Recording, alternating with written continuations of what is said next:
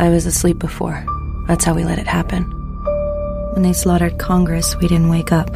When they blamed terrorists and suspended the Constitution, we didn't wake up then either. Now I'm awake.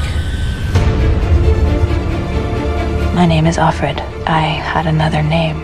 Ladies, I have to let you go. It's the law now. They needed to do it this way. All the bank accounts and the jobs all at the same time. You imagine the airports otherwise? Run, run, run! Please, please don't take her. No! You girls will serve the leaders and their barren wives. You will bear children for them.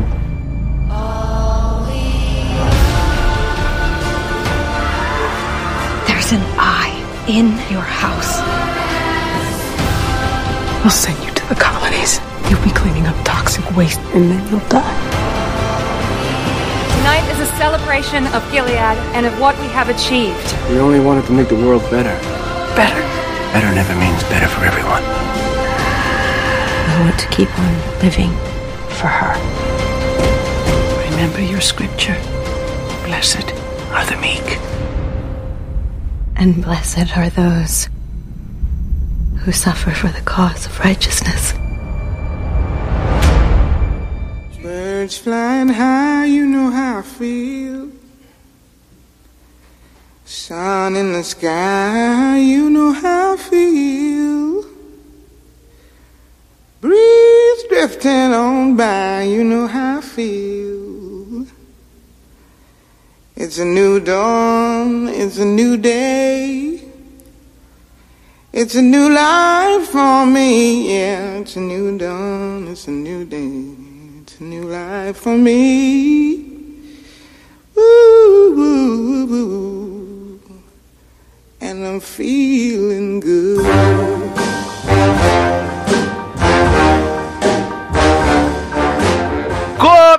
Começando o Logado Cast, sejam muito bem-vindos. Eu sou Edu Sasser e no programa de hoje nós vamos falar sobre uma das séries mais aclamadas da atualidade, mais comentadas, é, que traz temas excelentes para serem discutidos. Eu confesso que eu deixei para ver, né, bem depois, as pessoas falaram. No começo, se vocês forem pesquisar aí eu e um outro participante desse podcast falamos um pouco mal dessa série, mas depois a gente se redimiu, né?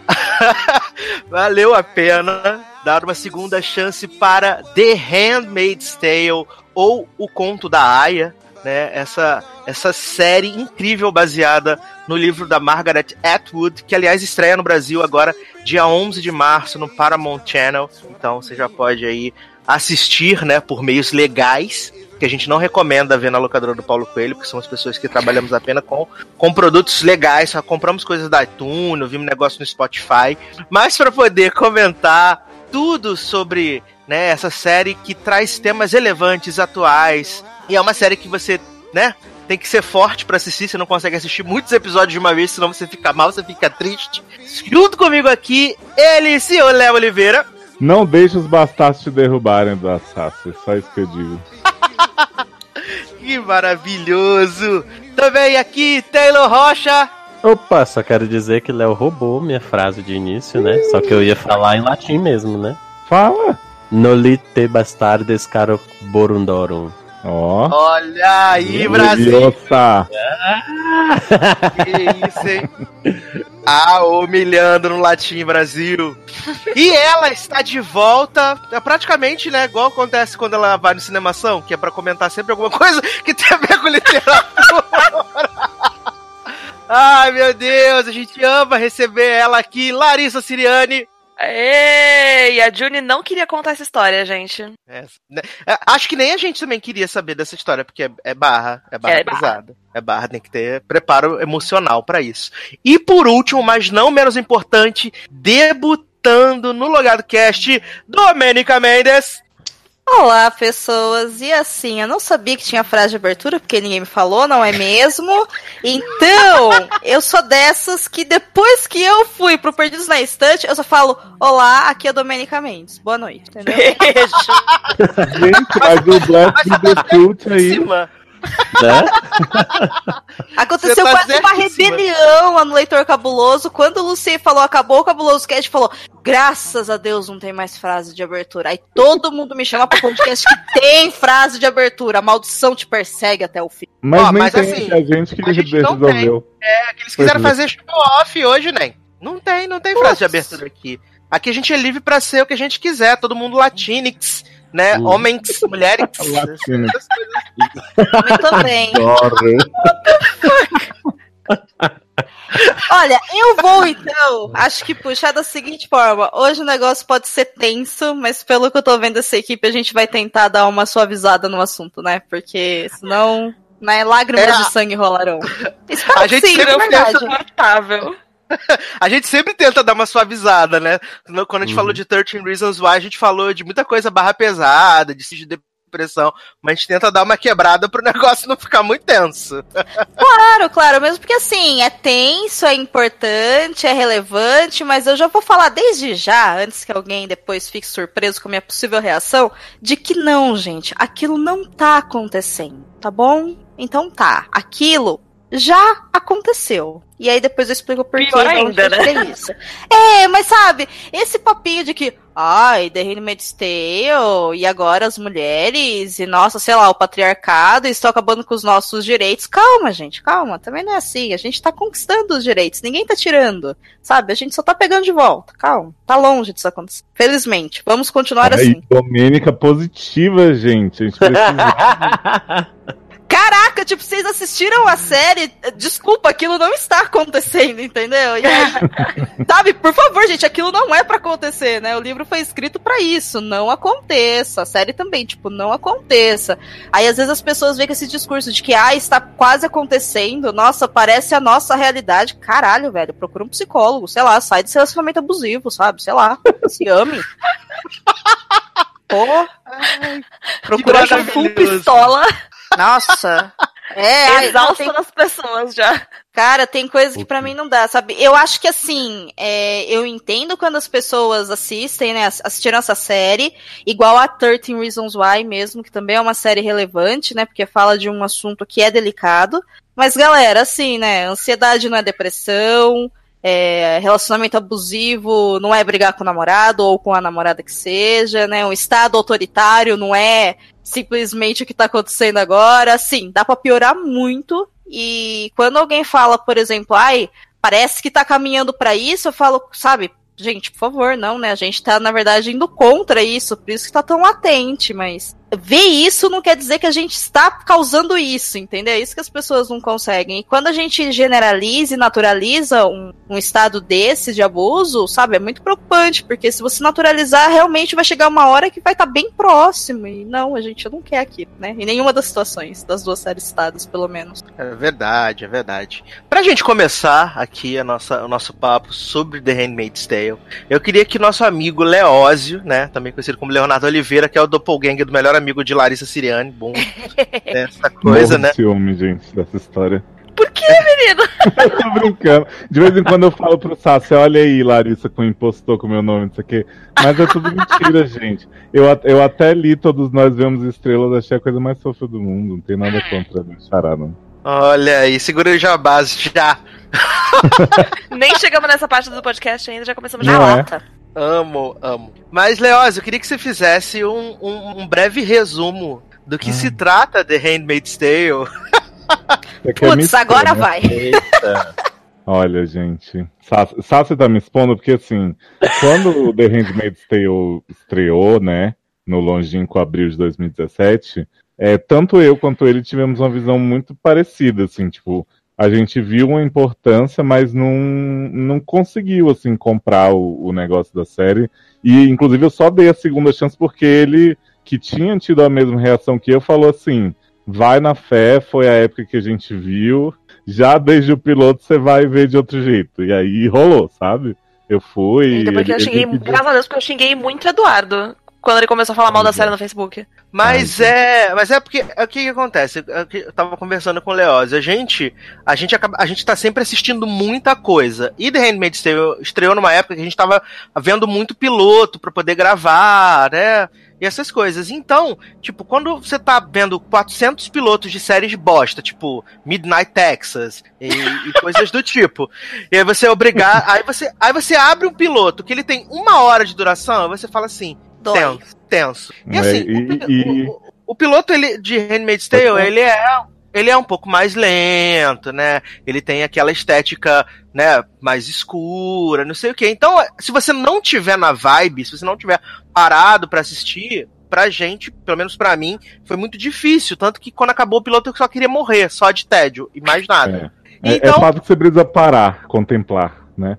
É, exatamente. E aí, quando, quando a gente. Né, quando eu reassisti uh, a série esse ano, que eu tava, tipo, sem nada pra ver, é, muita gente comentando sobre a série já ao longo do tempo, não sei o quê. Falei assim, eu vou assistir. E aí eu assisti com uma, com uma com a cabeça descansada, com outra visão. E aí, desde o piloto, a série me pegou. Então, é, é, isso foi, foi interessante, sabe? E eu acho que tem que ver mesmo quando você tá com a, com a cabeça bem tranquila, mente descansada, sem estar no corre-corre de, de um monte de série, que é o que a gente sempre faz. É, não é tipo entre um episódio de é, 13 Reasons e outro de uma comédia nova que saiu, né? É tipo, deixa eu parar pra, pra analisar isso aqui. Mas é uma sinopse que você quer? Que eu, que eu roube o lugar de mas- fala aqui pra falar? Beleza. Isso. É, gente, Handmaid's Tale, in a nutshell, é o seguinte: temos um futuro distópico, ou talvez, é, a despeito do que a Domênica disse aí, algo possível de acontecer a qualquer momento, em que as mulheres pararam de engravidar, né? O mundo começou a sofrer de um surto aí de infertilidade. E aí um grupo religioso tomou o poder de uma maneira em que eles organizaram tudo de uma maneira meio militar, assim, né? Uma coisa de líderes religiosos, mas algo que funciona muito certinho, muito direitinho, de uma maneira que, assim, tiramos todos os direitos das mulheres mesmo, elas não têm mais controle do dinheiro, todas foram demitidas. E aí, quem conseguiu fugir dos Estados Unidos, né? É, talvez tenha alguma chance, mas quem ficou basicamente se divide em as aias, que são as mulheres que vão servir a esses grandes líderes para talvez ter filhos deles e manter a humanidade prosperando com essa galera que acha que é a única maneira. A gente tem as martas, né, que são as serventes, né, cozinheiras e mulheres que cuidam da casa, mas que também são inférteis e não podem fazer esse papel de honra que supostamente as aias têm. E a gente tem as mulheres dos religiosos que também são inférteis, mas ficam ali, né, com o grande propósito de humilhar as aias e Que conseguir. em geral são as vagabundas. crias. Pois é. Pra conseguir essas crias maravilhosas e dizer pra Aya assim: olha que papel lindo que você tá tendo, amiga. Basicamente é isso, assim. E as tias, né? E as tias que são, né, as é, treinadoras de aias, de, de marcas também acredito, que elas realmente acreditam muito naquele propósito. Elas, de certa forma, respeitam as aias naquele papel lindo que elas acreditam ter, apesar de estar batendo nelas, arrancando o olho e tal, fazendo essas coisas, né, tough love, sabe?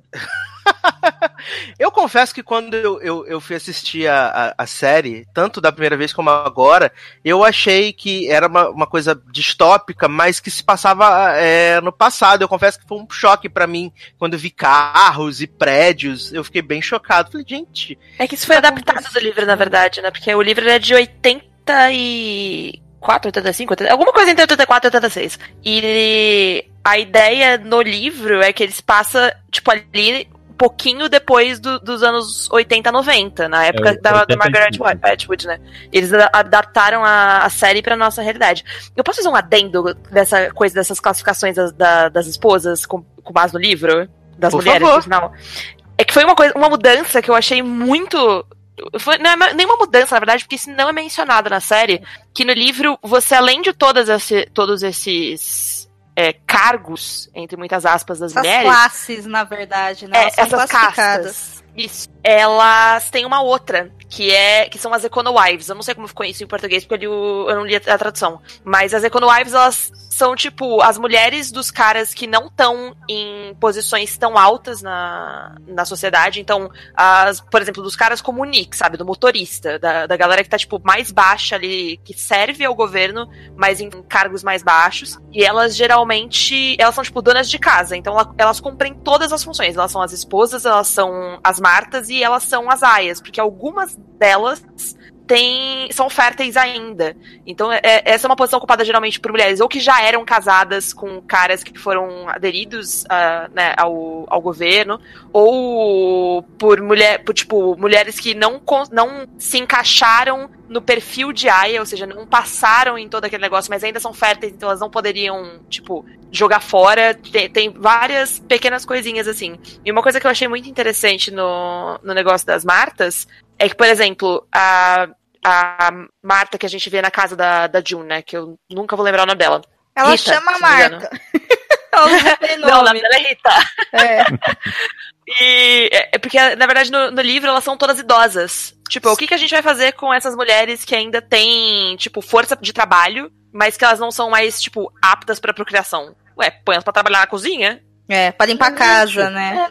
Inclusive, é bem interessante isso que a Larissa falou, porque tem uma cena que aparece essa. Eu também não me lembro o nome da, da casta da, da esposa comum, vamos chamar assim, né? É, tem uma cena que ela aparece. Isso, eu não me lembro ah, é? em português, mas X, né? A, a esposa comum, vamos chamar assim, desculpe, para quem leu, esse erro de leitores que estamos cometendo agora, mas faz um tempo que a gente leu, é, tem uma cena que ela aparece na série, que é uma cena quando a, a esposa do, do Fred, ela tá andando com pela rua e tem uma moça com um carrinho de bebê e aparece uma outra moça e conversa com ela, assim, na verdade para rapidinho, olha pro carrinho, faz alguma coisa do tipo, ah, abençoado seja o fruto, e ela continua andando. Aí você vê que é uma cena sutil, onde elas uhum. olham com uma cara assim, meio de você não tem permissão para falar com a gente, né? E aí ela imediatamente percebe o que ela fez e ela dá dois passos para trás e se afasta.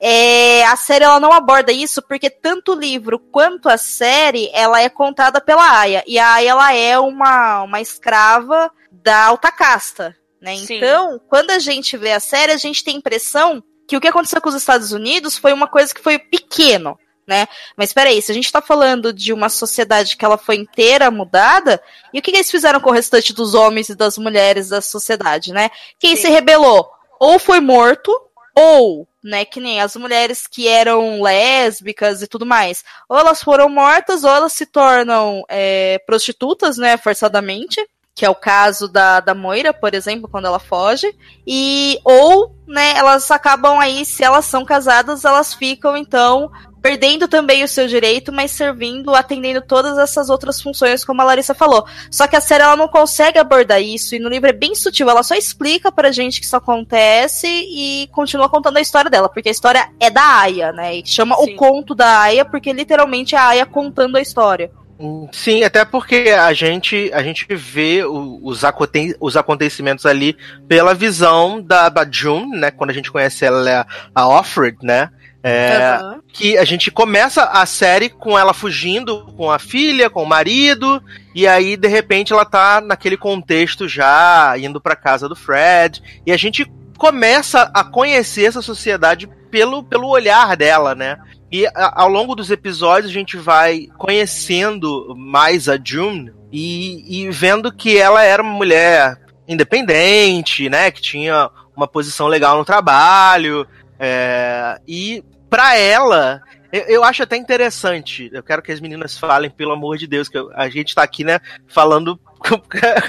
já tá errado, igual no podcast Mulher Maravilha. Mas é. Uma cena que, assim, eu fiquei assim profundamente é, incomodado, incomodado não no mau sentido, mas de, de ficar triste ou mal, coisa assim. E eu não, não, não imagino como possa ser que é aquela cena quando a, a, a, June uh, tá no trabalho e aí de repente, tipo, todas as mulheres são dispensadas dos seus cargos e uh, as contas são bloqueadas e elas não têm mais dinheiro e nada e uh, o dinheiro da conta dela vai passar para a conta do marido automaticamente, ele que vai ficar, né, é...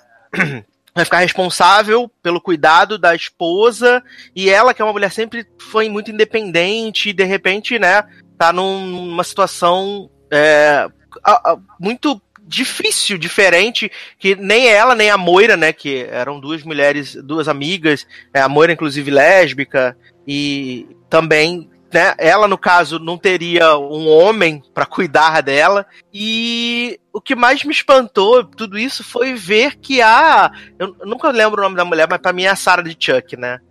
Também conhecida como a. também, também, conhecida, também conhecida como aquela ridícula. Também conhecida como aquela ridícula.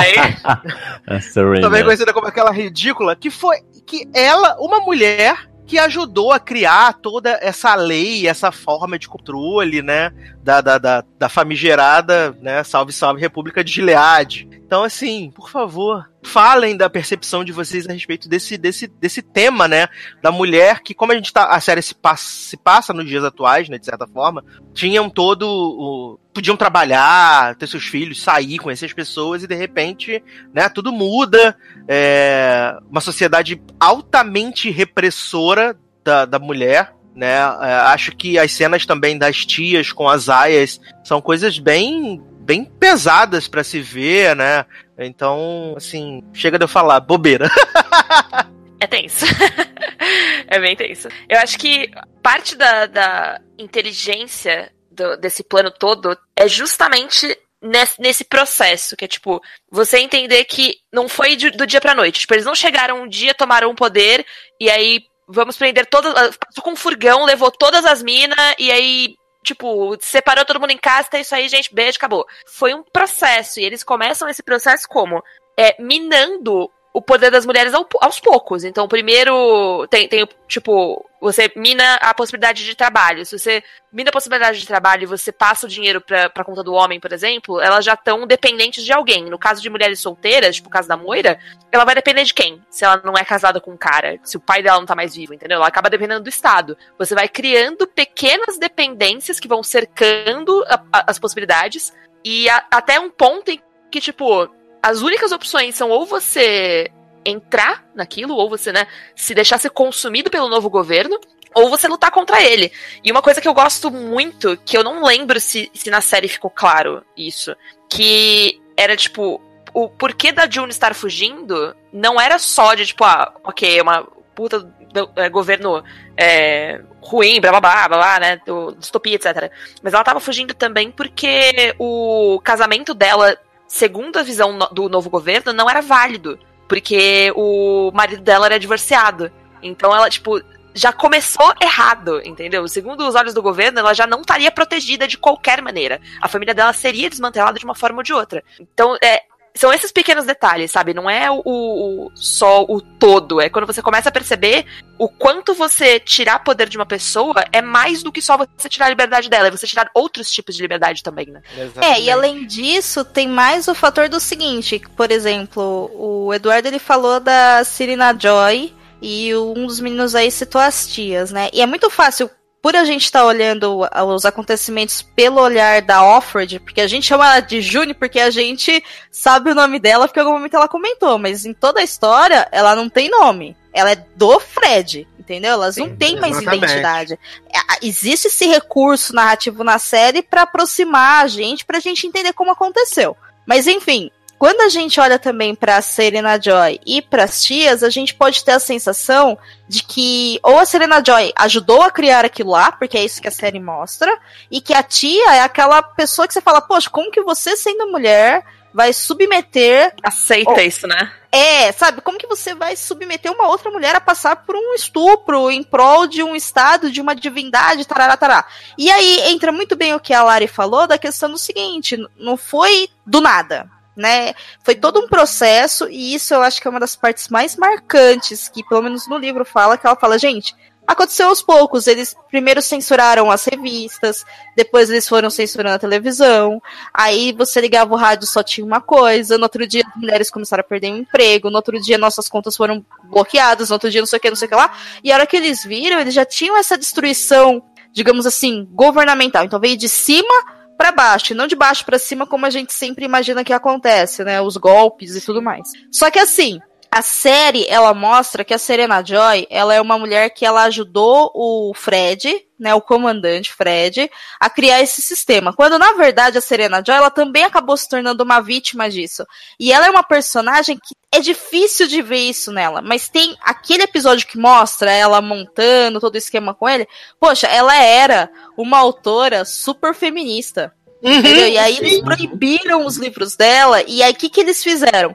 Do jeito que as coisas foram apresentadas e a sociedade foi mudando, como o que ela queria era poder ter um filho, porque existia essa questão da, da impossibilidade de procriação e tudo mais, era a única solução que ela tinha. Ela também é uma vítima, entendeu? A tia, ela, por mais que seja aquela mulher que, poxa, aceita violentar outras mulheres, ela também é a única que humaniza elas, entendeu? Ao mesmo tempo que você fala assim, poxa, essa tia aqui, ela ensina todo esse ritual e arranca o olho de uma da Moira, é a mesma tia que depois pega e fala que vai roubar doce da festa para dar pra Moira, porque a Moira ficou triste porque a Serena Joy não deixou ela entrar, sabe? Então todas essas personagens, elas são muito complexas e todas as mulheres dessa história, sem exceção, independente do lugar onde elas estão, elas são vítimas, entendeu? Sim. É que é difícil de ver isso na série, porque a nossa tendência é tentar proteger o protagonista sempre. Mas se você Sim. for parar pra ver, o sistema é tão bem montado que mesmo a Serena pensando que, ah, eu estou criando aqui uma nova realidade pro meu país, que claro que tem que ser os Estados Unidos, né? Porque afinal de contas, né, só acontecem essas coisas lá.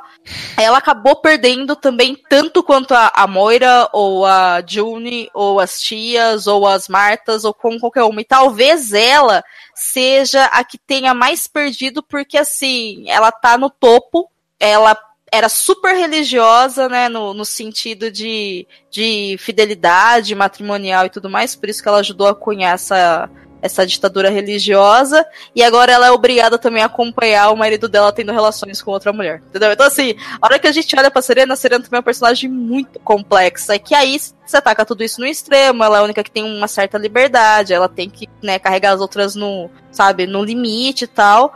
Então é difícil, assim, não tem certo e não tem errado, sabe? Errado são os caras e certo são as meninas, assim, não, as vítimas são elas, assim. Essa série ela é bem nítida nisso, mas eu não sei se vocês conseguiram perceber isso só assistindo a série. Aí é vocês que têm que dizer, entendeu? Não, sim, sim. Eu até, eu até conversei algumas vezes com algumas pessoas a respeito da, das tias, né? No caso, a tia Lídia, que é a que, que tá sempre mais em destaque Aham. ali. Eu, eu sinto que ela, ela, ela, ela gosta daquelas meninas, sabe? Sim. Da- da- das aias. Ela, ela gosta das meninas, ela tem, de certa forma, um carinho por elas e que ela, ela, ela realmente entende essa coisa do propósito maior e que é, é, ela, ela tenta demonstrar o carinho de algumas formas, né? É, quando acho que tem alguns momentos assim da, da- dos episódios que em pequenos gestos a tia Lídia demonstra esse carinho que ela tem pelas aias, sabe? Não é só aquela coisa brutal quando, quando a gente que a gente vê de, de alguma punição ou de alguma coisa do tipo. No, no sutil, sutilmente a gente vê o carinho que a tia Lídia tem por, Cara, pelas se, aias. se, se tivesse uma coisa assim pra dizer dessa primeira temporada, eu ia falar justamente isso. Que pra mim, eu queria muito um flashback dela. Assim, Das pra- tias? da ti- no caso, especificamente da Lydia, que é que tem maior Ah, tá. destaque né, na, na temporada. Mas assim, porque é como, como o Sassi tá falando, assim, é uma personagem que você vê que ela tem o carinho pela, pelas, pelas aias, né? Mas que ao mesmo tempo é, é rígida, é, é severa no, no tratamento, porque ela faz parte de uma sociedade que está construída do jeito que está construída, né? E assim, pra mim, eu fiquei, eu, eu fiquei a temporada toda assistindo, eu digo, é, pensando, eu digo, "Prós- o próximo episódio tem que ter um flashback dela, tem que ter um flashback dela, porque assim, pra mim deve, deve ser muito esclarecedor, assim, o, o flashback dela, por mostrar essa transição da, da, do que era pro que se tornou a sociedade, né? Assim como o próprio flashback da Serena, né? Que, tipo, não É. tem no livro, eu acho muito rico pra você. Porque, não, tipo, lendo o livro, como eu fiz o caminho inverso, né? Eu li depois que eu já tinha assistido. Uhum. Eu, eu senti uma. Eu senti pena da Serena. Sabe? É- Esse, esse sentimento de, tipo, miga, você tentou tanto e você se fudeu tão É. bonito, sabe? Porra, que pena de você nesse sentido. Mas é, eu senti que, tipo, o, esse flashback humanizou ela, sabe? Você teve essa, esse, essa trajetória de tipo, olha de onde ela saiu, olha o que ela queria fazer e olha o que, que aconteceu com ela. Por que, que ela tá, tipo, nesse estado, sabe? E acho que isso contempla, de certa forma, muitas das, muitas das esposas, né? Que são aquelas figuras que, tipo, na real, na real, elas têm zero liberdade. Né? Elas não uhum. têm direito a, Não têm muito mais direito do que as aias, elas só não são estupradas todo mês. Mas, assim, direito mesmo, elas têm tanto quanto qualquer outra mulher ali na, naquela sociedade. E você perceber isso faz com que a gente, a gente julgue menos. Eu acho que falta é, isso não, também. E... Torcendo muito pra quando das tias. Até mesmo é, tem um, um, dos episódios que é quando a Janine tenta é, ameaça pular da ponte e tal. E aí aquela, aquela outra esposa lá que é mais próxima dela, né? É, a, a, Serena chega e tenta consolar ela por tudo que aconteceu, não sei o quê. E, a, e aí ela chega e diz: Ah, você tem que cuidar do seu marido, né? Todo mundo sabe o que é que seu marido faz e tal. Né? E aí ela vê que né, que mesmo nessa sociedade que ela ajudou a criar, né, que ela não, não tem né, poder nenhum, não tem. É... Não é a referência que ela achou que seria, né? Lá. É, ela imaginou que ela tá imune, né? Ela achou que ela ia Isso. ter o quê? O filho que ela queria. Ela não se tocou do seguinte: se eu tô criando um sistema onde eu tô tirando todos os direitos das mulheres, eu sou uma mulher, né? Logo. Vai sobrar pra mim. É, ela não teve isso. Se bem que assim, não foi ela que criou. A série ela é. mostra, né, a união dos dois, mas na verdade não são os dois. É que ela tem que mostrar pra gente em dois personagens que a gente conhece. Senão hum. a gente não hum. consegue entender. Mas não é que ai, os dois é que criaram um sistema e fundaram o né? Os dois. É. Acho que, que mesmo... mostra parte do processo com os dois, assim. É. Sim. Não, não acredito que ela conseguiria bolar tudo aquilo e implementar não sei o que e depois se dar mal sozinha, né? Tipo, Mesmo porque eu não acho, tipo, e aí eu posso, posso estar sendo meio advogado do diabo, assim, mas eu não acho a ideia original é, tipo, intrinsecamente ruim, no sentido de claro. a gente tá numa sociedade em que, não, em que não se produzem filhos, a gente faz um sistema de barriga de aluguel. Porque o que eu entendi do, da proposta inicial, antes dela ser, tipo, super deturpada, era isso. Não era tipo, vamos obrigar mulher, sabe? Era tipo uma coisa meio voluntária, teoricamente. Bem na teoria. Eu não acho isso intrinsecamente ruim. O que foi feito com isso depois foi o que, o que aconteceu depois que saiu da mão dela. Quando entrou pro, lá pro, pro, pro Zomão e aí o, ela deixou de ter participação no rolê, aí, entendeu? Foi que fudeu o, a, a coisa gostoso. Porque até então eu não, tipo, não era uma coisa, tipo, tão nitidamente maquiavélica. Mas é você porque... acha que a série dá indício disso ou tem algo no livro? Não sei, acho que é isso que eu que tô pensando, assim.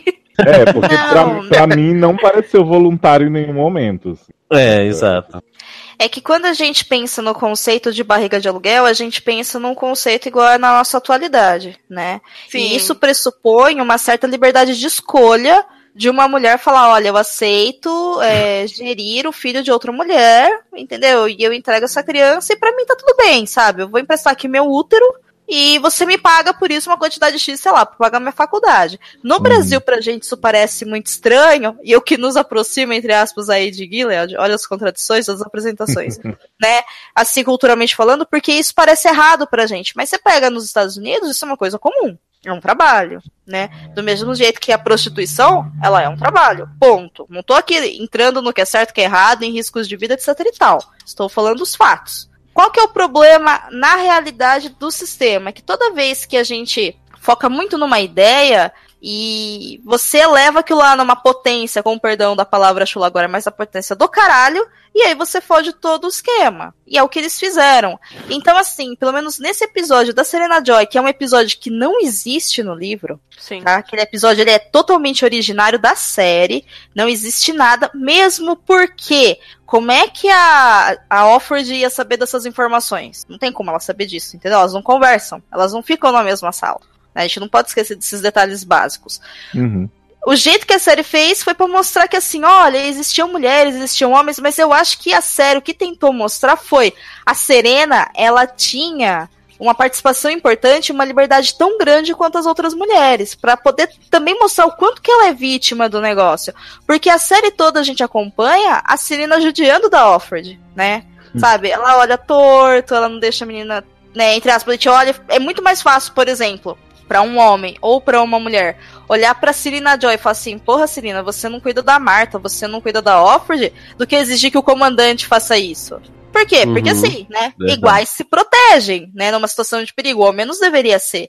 E aí, quando a gente tem esse episódio, ela é pra humanizar a Serena mesmo, como a Larissa falou, no sentido da gente olhar que realmente, para um pouquinho, ó, ela é tão vítima quanto as outras. Entendeu? O que a protege fisicamente de passar pelo ritual da procriação é o fato de que ela não é fértil, entendeu? Mas em comparação, essa mulher ela não tem o direito de ver o marido a hora que ela quer, ela não tem o direito de andar por onde ela quer, ela não pode se alimentar do jeito que ela quer, ela tem que usar as mesmas roupas padrão da sociedade, ela não pode ler, ela não pode escrever, ela não pode votar, ela não pode fazer absolutamente nada. E ela tem uma mulher diferente a cada um ou dois anos na casa dela pra passar por um ritual onde o marido dela faz sexo na frente dela e ela não quer isso, mas ela quer desesperadamente ser mãe. Por quê? Porque a sociedade exige isso dela também. Enquanto a série ela mostra isso, mas é bem discreto também, porque o que, que acontece?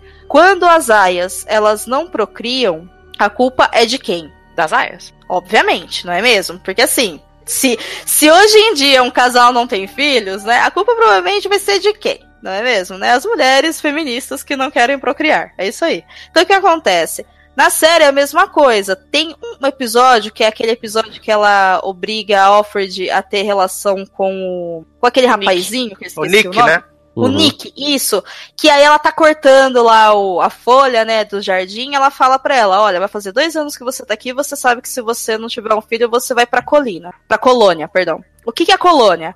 A série não mostra isso, mas no livro é bem explicado que além daquele, digamos assim, daquele ambiente seguro, muitas aspas aqui, mas aquele ambiente habitável de Gilead, existe a colônia que ela é radioativa. Então as pessoas que não servem para absolutamente nessa sociedade, elas vão trabalhar na colônia, entendeu? Então, por exemplo, se você não serve para ser Aya, se você não serve para ser Marta, se você não serve para ser, sei lá, o governante, o motorista, o jardineiro, a esposa, a prostituta do bordel, você vai parar na colônia. Você com certeza vai morrer lá, porque, né, é o ambiente radioativo e tudo mais. A Offred, ela tá passando pela. Acho que é a segunda casa que ela tá passando, e por causa da idade dela, se ela não gerar uma criança, ela vai se tirar da sociedade e vai pra colônia. E aí, a É, e tem a possível garantia também de que se solução- ela- Fala.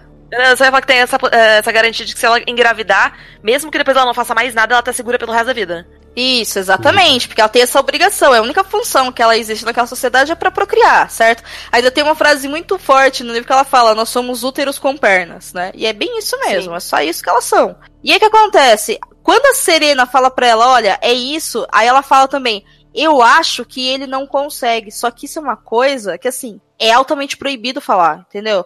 Porque existe uma dúvida na história toda que é. São os comandantes que são inférteis, são os homens, ou são as mulheres que perderam a capacidade de procriação? Entendeu? Uhum, e aí não dá pra saber. É realmente assim, X. Do jeito que acontece hoje, que às vezes pode ser a mulher que é infértil ou é o cara que é infértil, naquela sociedade é igual. Só que a partir do momento que existe todo esse lance de que ah, nós somos todos religiosos e o comandante é que manda em tudo e a Aya serve só pra procriar, se ela não procria, a culpa é dela. Então quem vai ser castigada vai ser ela, entendeu? Então tem esses detalhes sutis que às vezes na narrativa da série acaba passando batido. né? A gente pode ter a sensação e entendimento, mas não fica tão claro quanto a experiência da leitura. É, e, e, e, assim, eu não. É, como eu não li o livro, mas eu não sei se lá a história é contada é, cronologicamente. Né? Mas, tipo, na série, acho que o modo que a série conta a, a história, né, ela acaba meio deixando a, a percepção um pouco atravessada, né? Porque, por exemplo, é, a questão da, da, da Serena mesmo, assim, é, eu, não, eu não lembro exatamente qual foi o episódio que tem a história dela, mas é tipo, é lá do meio pro final da temporada, se eu não me engano. E aí, tipo, você já tá acompanhando a história, né? O sofrimento das aias é, há quatro cinco episódios, sei lá quantos passaram, que assim, quando você vai ver o episódio dela, é, ao mesmo tempo que, assim, para mim pelo menos, assim, a, a primeira reação foi, foi raiva, E aí depois, né, por conta de tudo que a gente já vem assistindo na, na série até lá, e aí depois é que, pra mim, é que caiu a ficha, assim, de que, porra, mas não é, não é questão de ter raiva, assim, ela é tão vítima ou mais vítima do que as outras, mas é, provavelmente não, né? Mas assim, ela é tão vítima quanto as outras da, da situação, né? Do mesmo jeito, por exemplo, tem quando o episódio tem um episódio que a, a June e a amiga dela, a gente deu branco, a Moira, Moira. É, isso. É, tão, vão na, na lanchonete, lá no café, e aí vão pagar o café, e aí não passa o cartão, e aí é, o cara começa a xingar elas e não sei o que e tal. E aí, assim, ali é a primeira vez que mostra é, é, algo é, mudando, né? A sociedade mudando, o processo acontecendo. E aí, só que assim, do jeito que é mostrado, fica um negócio muito estranho, porque fica tipo, como assim?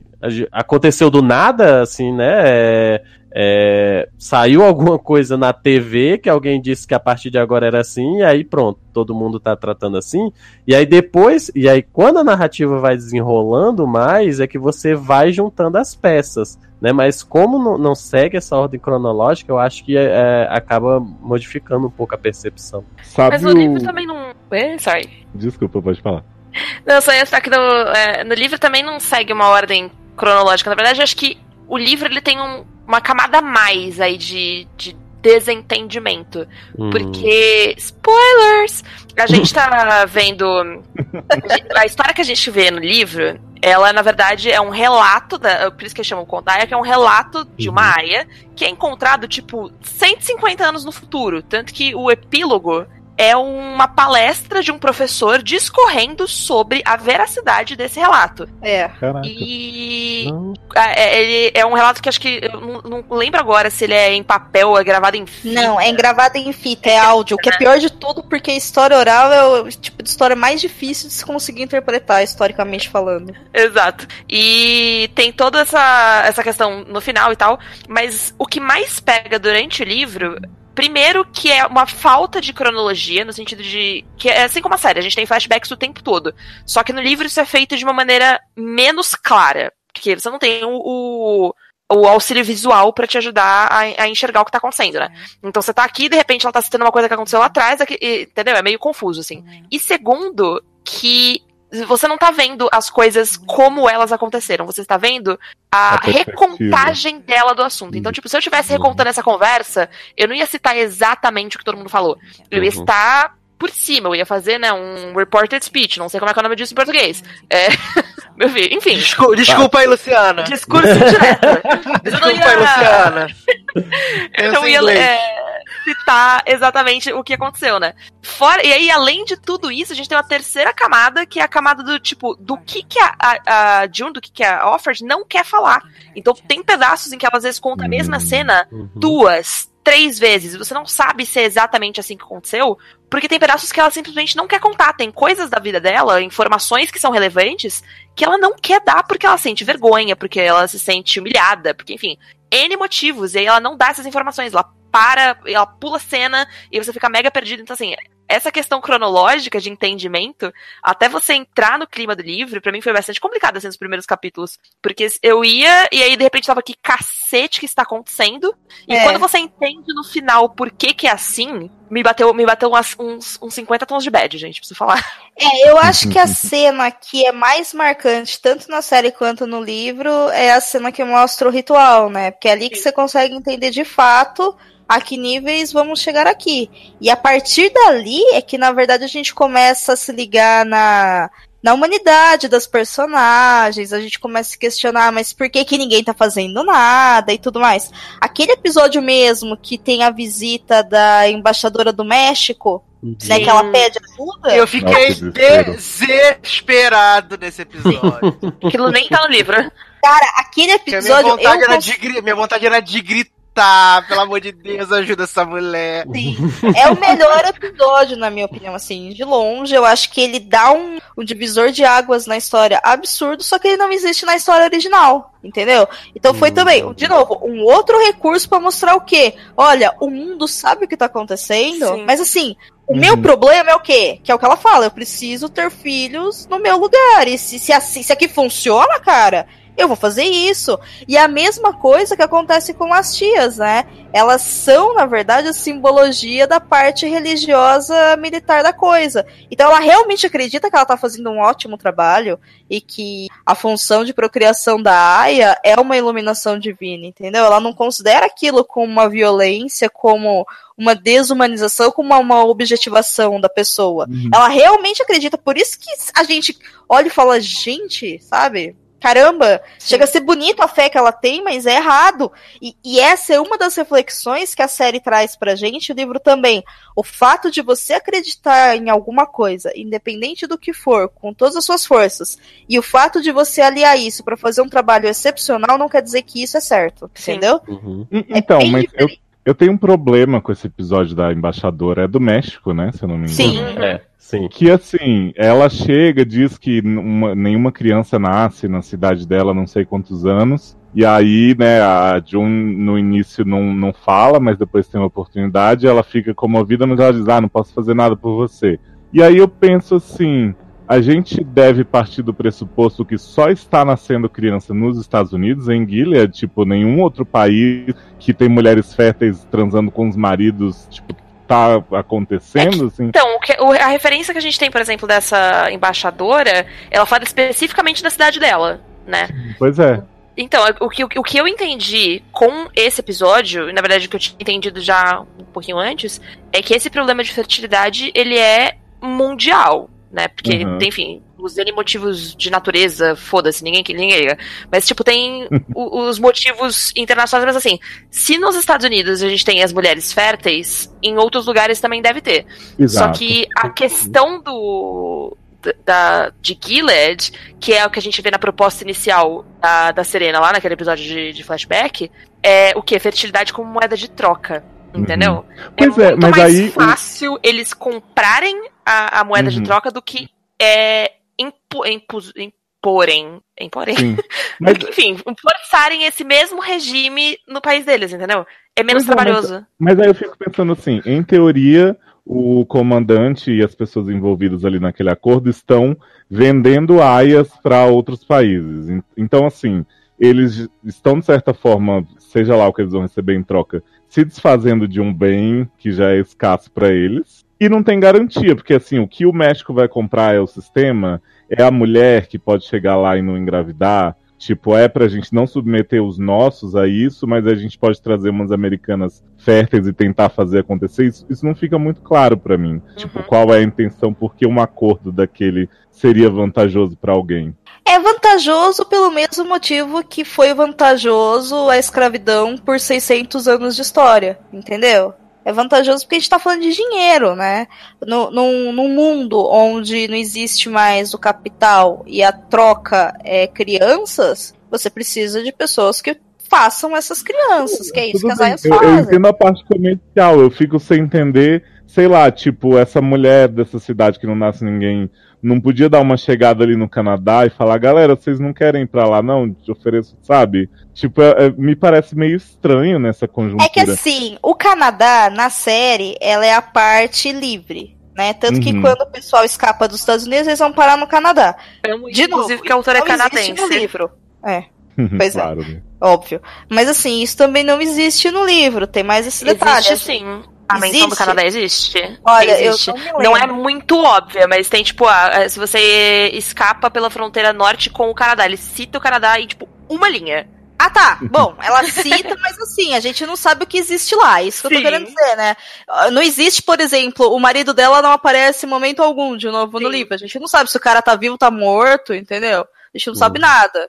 A gente também não sabe o que acontece com a Moira depois que ela foge. Mas enfim. A, a, série ela aproveitou dessa, dessa linha, então, né? Dessa sutileza. E deu, e deu uma gotinha de esperança pra gente. Que as porque é segunda porque... temporada, né? Porque o Sim. Canadá na série é um paraíso, assim, tipo, a Moira é... chega, recebe um monte de dinheiro, um folheto uhum. aqui pra você decidir o que você vai fazer. Tipo, é uma utopia no meio daquela loucura. Essa, essa, essa cena da, da, da, Moira, quando ela chega no Canadá, eu vejo, eu vejo de, de da forma que é, é, ela tava há não sei há quantos anos ela tava ali como aia e depois como prostituta ali no, na, na lá no bordel da tia, da tia Sônia. Mas. Casa é, da Rosa Palmeirão. Isso, exatamente. Bordel da Rosa- centro de lazer. Né? Eu não sei É. quanto tempo ela tava ali no centro de lazer e sendo aia. Eu acho que o que mais deixa ela é, é, impressionada quando ela chega no Canadá é que ela é tratada como um ser humano. Sim, eu E a- respeito. Sim, sim, sim. ela é tratada como gente, sabe? O cara tá tratando ela com respeito, se ela já se alimentou, se ela quer tomar o café, que ela vai ter, né? Vai ter a roupa, vai ter pra onde ir, não sei o quê. E eu acho que é isso que mexe mais com ela. É o fato de, depois de tantos anos sendo tratada como uma coisa, né? Como um, um objeto, é, ela, ela, ela se, se vê como, como uma pessoa, sabe? Uma pessoa que tem direitos, onde os sentimentos dela são respeitados, é, é, vê, vê ela como uma igual. Eu acho que é. E ela é- desconfia, né, da situação. Eu desconfio, Sim. eu É. não passei pelo que ela passou. Assim. É, ela fica toda ressabiada, tipo, epa, Tipo, né? alguma merda eu vou Tem fazer comigo. gente. Exato. Até É. mesmo porque a gente já, já, nesse tempo, a gente já passou na série toda com o Fred lá chamando a, a June pra jogar com ele, né? Na, é, durante a noite lá na, na biblioteca, lá no, no escritório, né? Sim.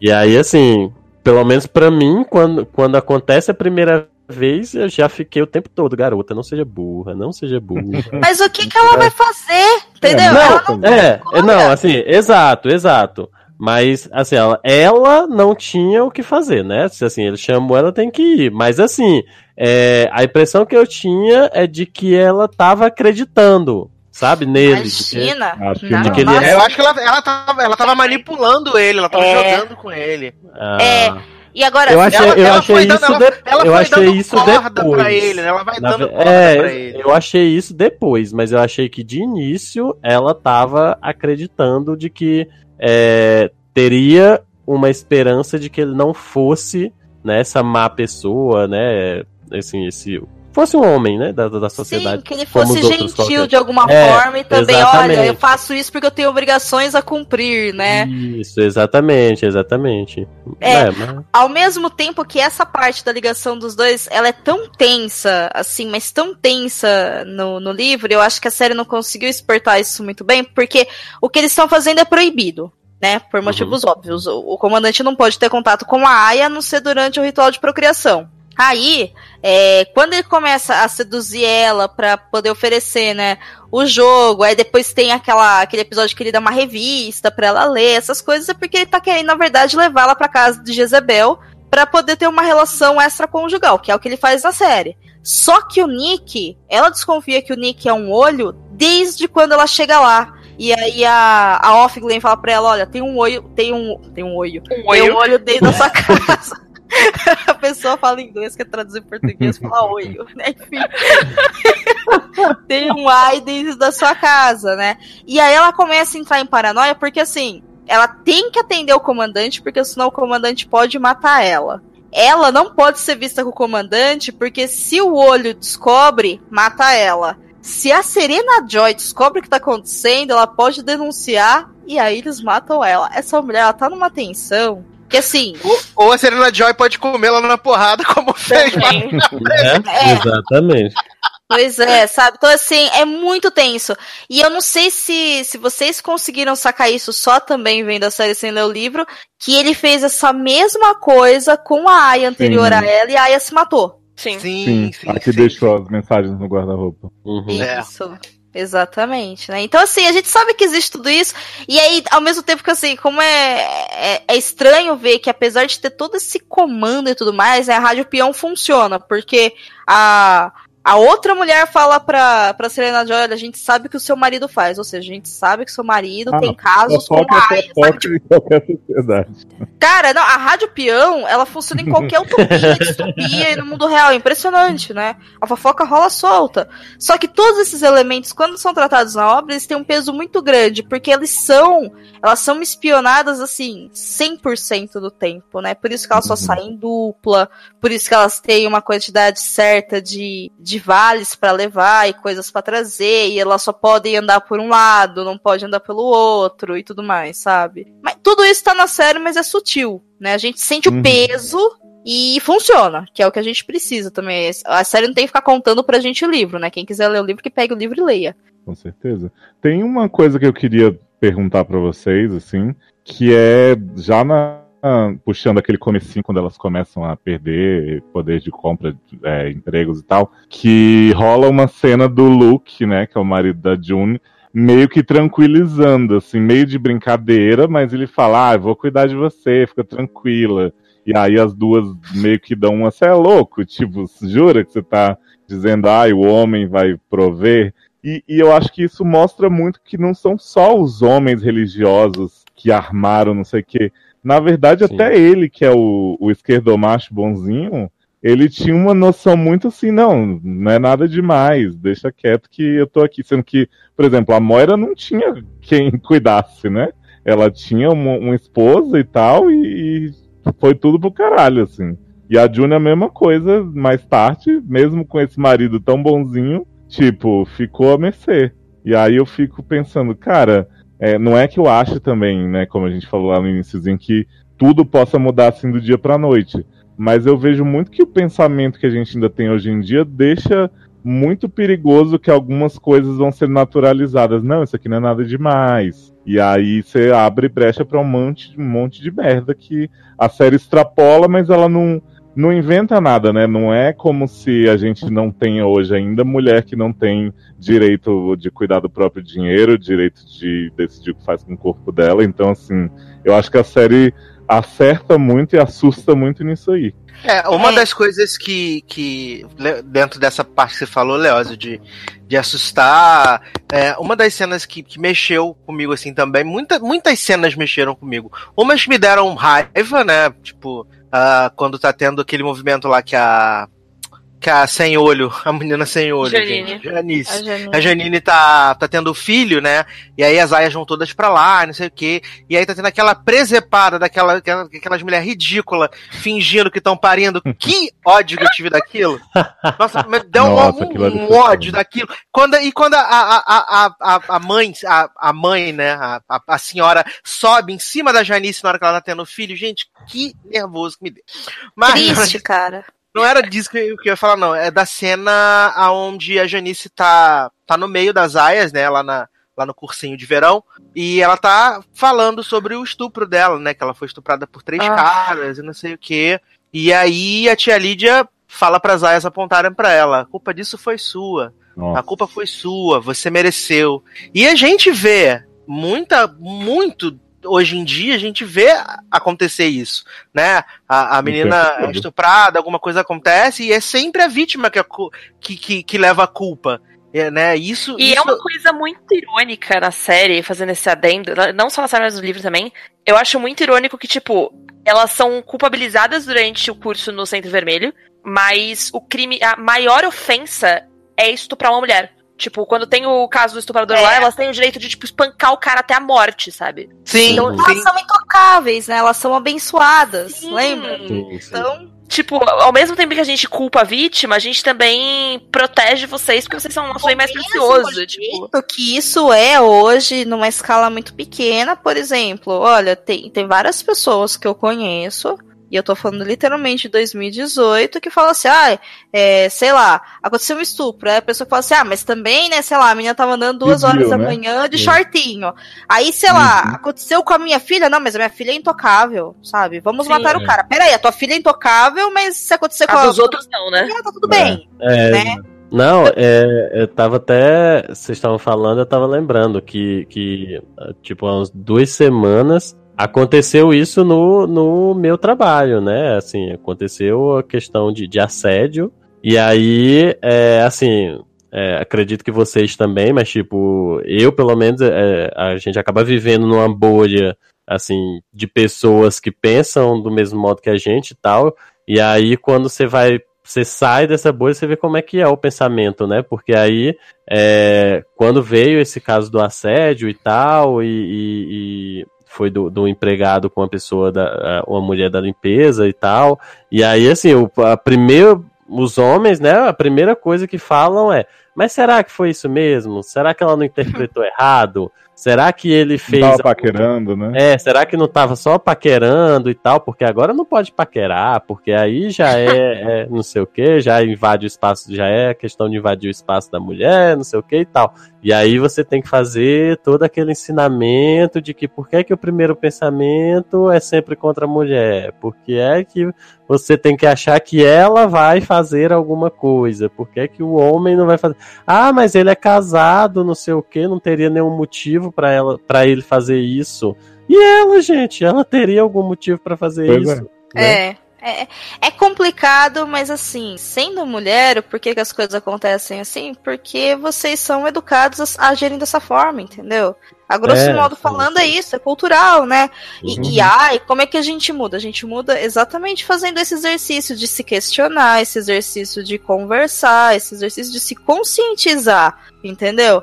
Mas eu, não é aquela coisa também que, nossa, é feito propositalmente e todas as pessoas têm consciência do que estão fazendo. As pessoas não têm consciência dos discursos que elas Uhum. fazem. Eu não tenho consciência dos discursos que eu faço o tempo todo, entendeu? Sim. Porque é isso, né? Ser humano é isso.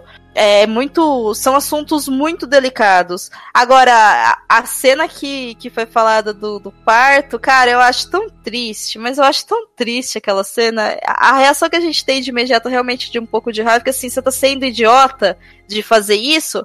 Mas, de novo, né? Não é como se elas tivessem tanta opção assim de, sei lá, e fazer outra coisa. Né? Existe Sim, ordem faz parte do ritual, né? faz parte do ritual, faz parte da lei, elas têm que fazer aquela cena ridícula, sabe? Porque é isso, ou você faz isso, ou sei lá, você vai ser apedrejado, entendeu? Não é muito E as opcional. próprias aias também tem uma parte que eu não lembro se é exatamente mostrado desse jeito no- na série, mas no, livro ela é muito forte, porque enquanto as, as mulheres, as esposas, estão, tipo, se embebedando até o último minuto, durante o ritual de. Enquanto a mulher tá em trabalho de parto, enquanto a aia tá em trabalho de parto, todas elas participam daquilo, cantando, e, se- e a, e a própria Offred, ela, ela fala de sentir as dores como se ela tivesse em trabalho de parto de novo, sabe? É um- é uma conexão ali, tem um nome disso, tipo, da, da- enfim, da mente coletiva ali, de todo mundo sentindo a mesma coisa, que é ao mesmo tempo muito louca, muito perturbadora. Eu fiquei muito perturbada com aquela cena, mas ao mesmo tempo também muito triste, porque, tipo, é pra isso que elas foram treinadas, sabe? Tipo, não é um. Uhum. Ah, a gente tá aqui porque a gente curte essa bizarrice.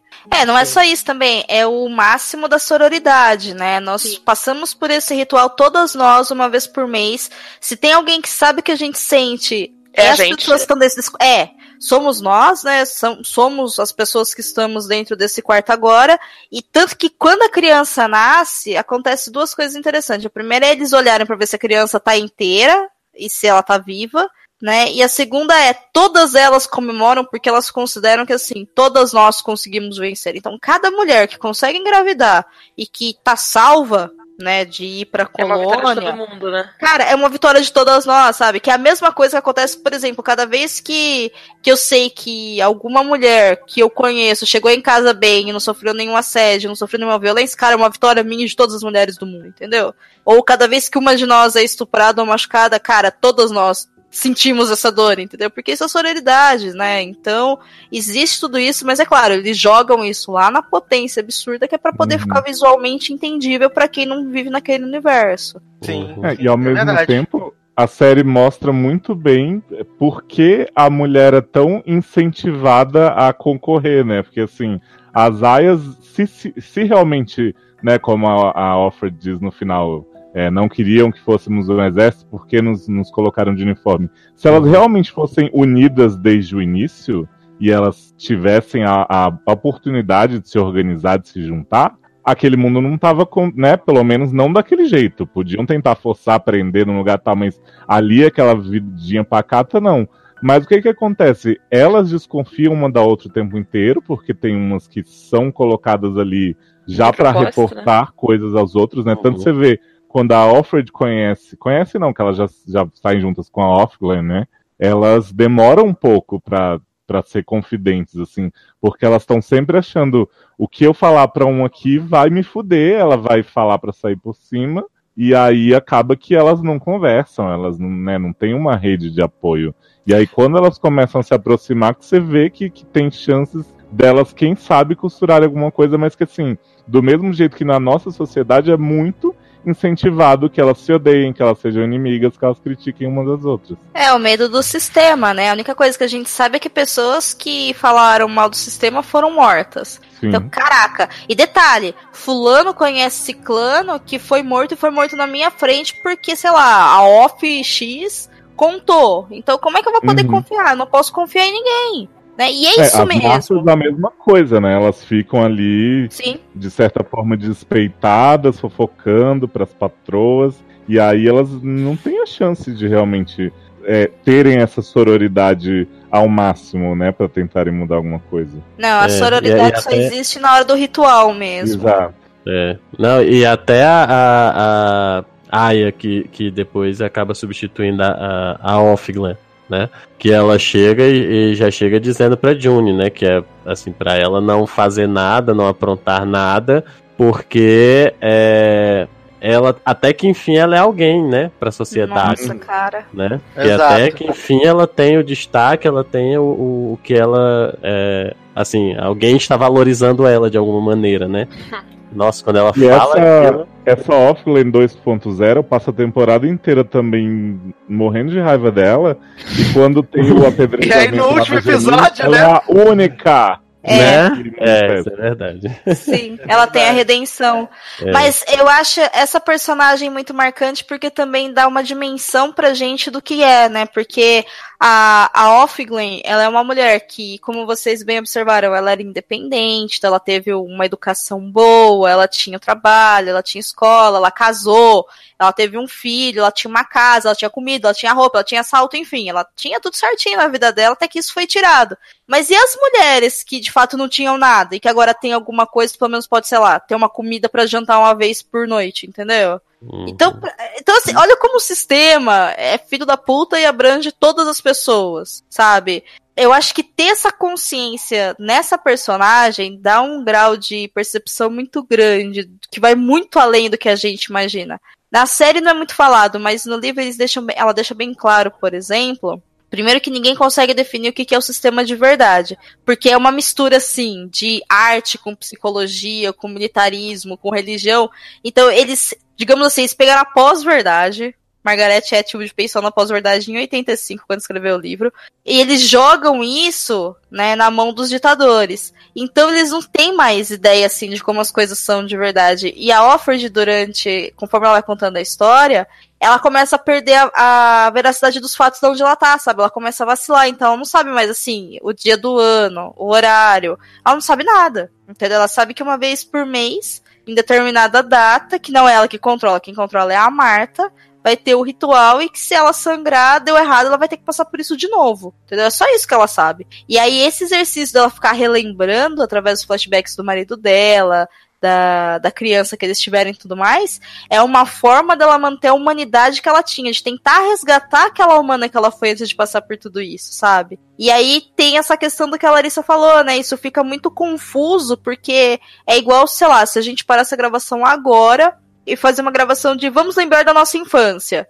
Aí alguém vai falar Pokémon, aí alguém vai falar Sakura, aí alguém vai falar, sei lá, Cheeto, sabe? A gente vai puxando e as coisas vão vindo, né? Aquilo vai florescendo de novo. Então ela faz isso com ela e com todas as outras aias ao contar a história dela, esse exercício de reumanizar, digamos assim, essas mulheres e todas as mulheres que são objetivadas. E ao mesmo tempo, quando ela faz isso, ela coloca todos os homens e comandantes numa caixa de poder que mostra pra gente, assim, como que aquele governo, né, acabou destruindo um monte de coisa, assim, acabou destruindo tudo, na verdade, porque tirou a liberdade de todo mundo. E nem os caras também gostam tanto assim de seguir as regras, porque se eles gostassem, eles não teriam a casa de Jezebel. Entendeu? Então, a hora que você vê tudo isso, você fala, gente, é, é muito mais camada do que a gente consegue ver a primeira, ao primeiro olhar, assim. Ah, deixa eu fazer um comentário sobre a casa de Isabel, que foi uma- um adendo que eu achei maravilhoso, que eu não lembro se tem essa cena na série, mas que no livro me deixou puta e ao mesmo tempo fez rir. Porque quando eles visitam a, casa, é uma visita só no livro, né? Não tem múltiplas, múltiplas vezes. E durante essa visita, o, a, a Alfred ela já tá, entre aspas, com um pouquinho mais de liberdade com, o- com o Fred. E ela pergunta pra ele, tipo, "Ma- ma- né, gente, pra que, que vocês têm um rolê assim? E ele dá duas justificativas que são maravilhosas, que elas são muito demonstrativas sobre Meu o que Deus. é aquela sociedade e sobre o que, de uma certa maneira, é, tipo, a sociedade como um todo, assim, o, o esquema machista de pensamento. A primeira é que ele fala que é muito bom para os negócios, ou seja, tipo, é, independente, a gente não pode, tipo, dar vocês, sabe, pra amaciar o ego do, da, da galera de outros países que vem aqui fazer negócios. Então a gente usa as Jezebéis porque, tipo, foda-se, é puta, whatever. E a segunda, que eu acho maravilhosa, que ele fala porque o homem gosta de variedade. A gente não pode fazer nada com relação ao, ao instinto masculino. Então, por exemplo, Pra que, que você tinha tanta roupa? Você tinha tanta roupa porque você se trocava pro seu marido achar que você era várias mulheres diferentes. Aí quando a gente vem aqui, a gente tem o quê? Variedade. Eu tenho uma em casa, Ai, outra em casa pra procriar comigo, então eu tenho duas opções em casa, mas se eu canso, eu venho pra cá e tenho outras. Eu fiquei tipo, mano, a. Insira meme do passarinho gritando aqui. Aquela cena me deixou muito fodida de raiva e ao mesmo tempo fiquei, mano, ah, não tem palavra. Cara, e por falar em cena que deixa a gente fudido da cabeça mesmo, que vocês acharam da, da participação pequena, mas super marcante de Offglen 1, né? Que é Rory Gilmore aí maravilhosa. Vem, vem ícone da geração, maior piloto de GTA que você respeita. Cara, não, primeiro, essa mulher, assim, sendo costurada no episódio mesmo do destaque dela, que é o 3.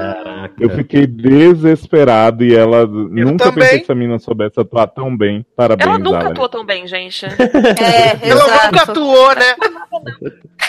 E aí depois, quando ela volta, é, né, ela tá já, assim, desistindo da, do grupo lá de espionagem e tal, e a, a June uma hora fala, assim, na narração, né, ela ainda, eles não conseguiram tirar todo o fogo dela, todo o spark, alguma coisa, e ela pega o carro e faz um GTA muito louco. Eu vibrei demais com essa menina. Melhor Ela vai vingança ever. pizza, né? Na segunda temporada? Vai. Ela volta. Vai. Ela Graças volta? a Deus. Ela volta na segunda temporada, a Moira também já tá, já tá com os episódios lá. Eu não sei o que eles vão fazer com a Offord na segunda temporada, na verdade, porque o Pois livro é. acaba do jeito que acaba a série. A única coisa que tem diferente é essa questão do que a Larissa falou, que depois tem um epílogo que a gente descobre que essa história, na verdade, não tá acontecendo agora. É pra quem E da tá gravidez. Ela não é fica do muito passado. clara.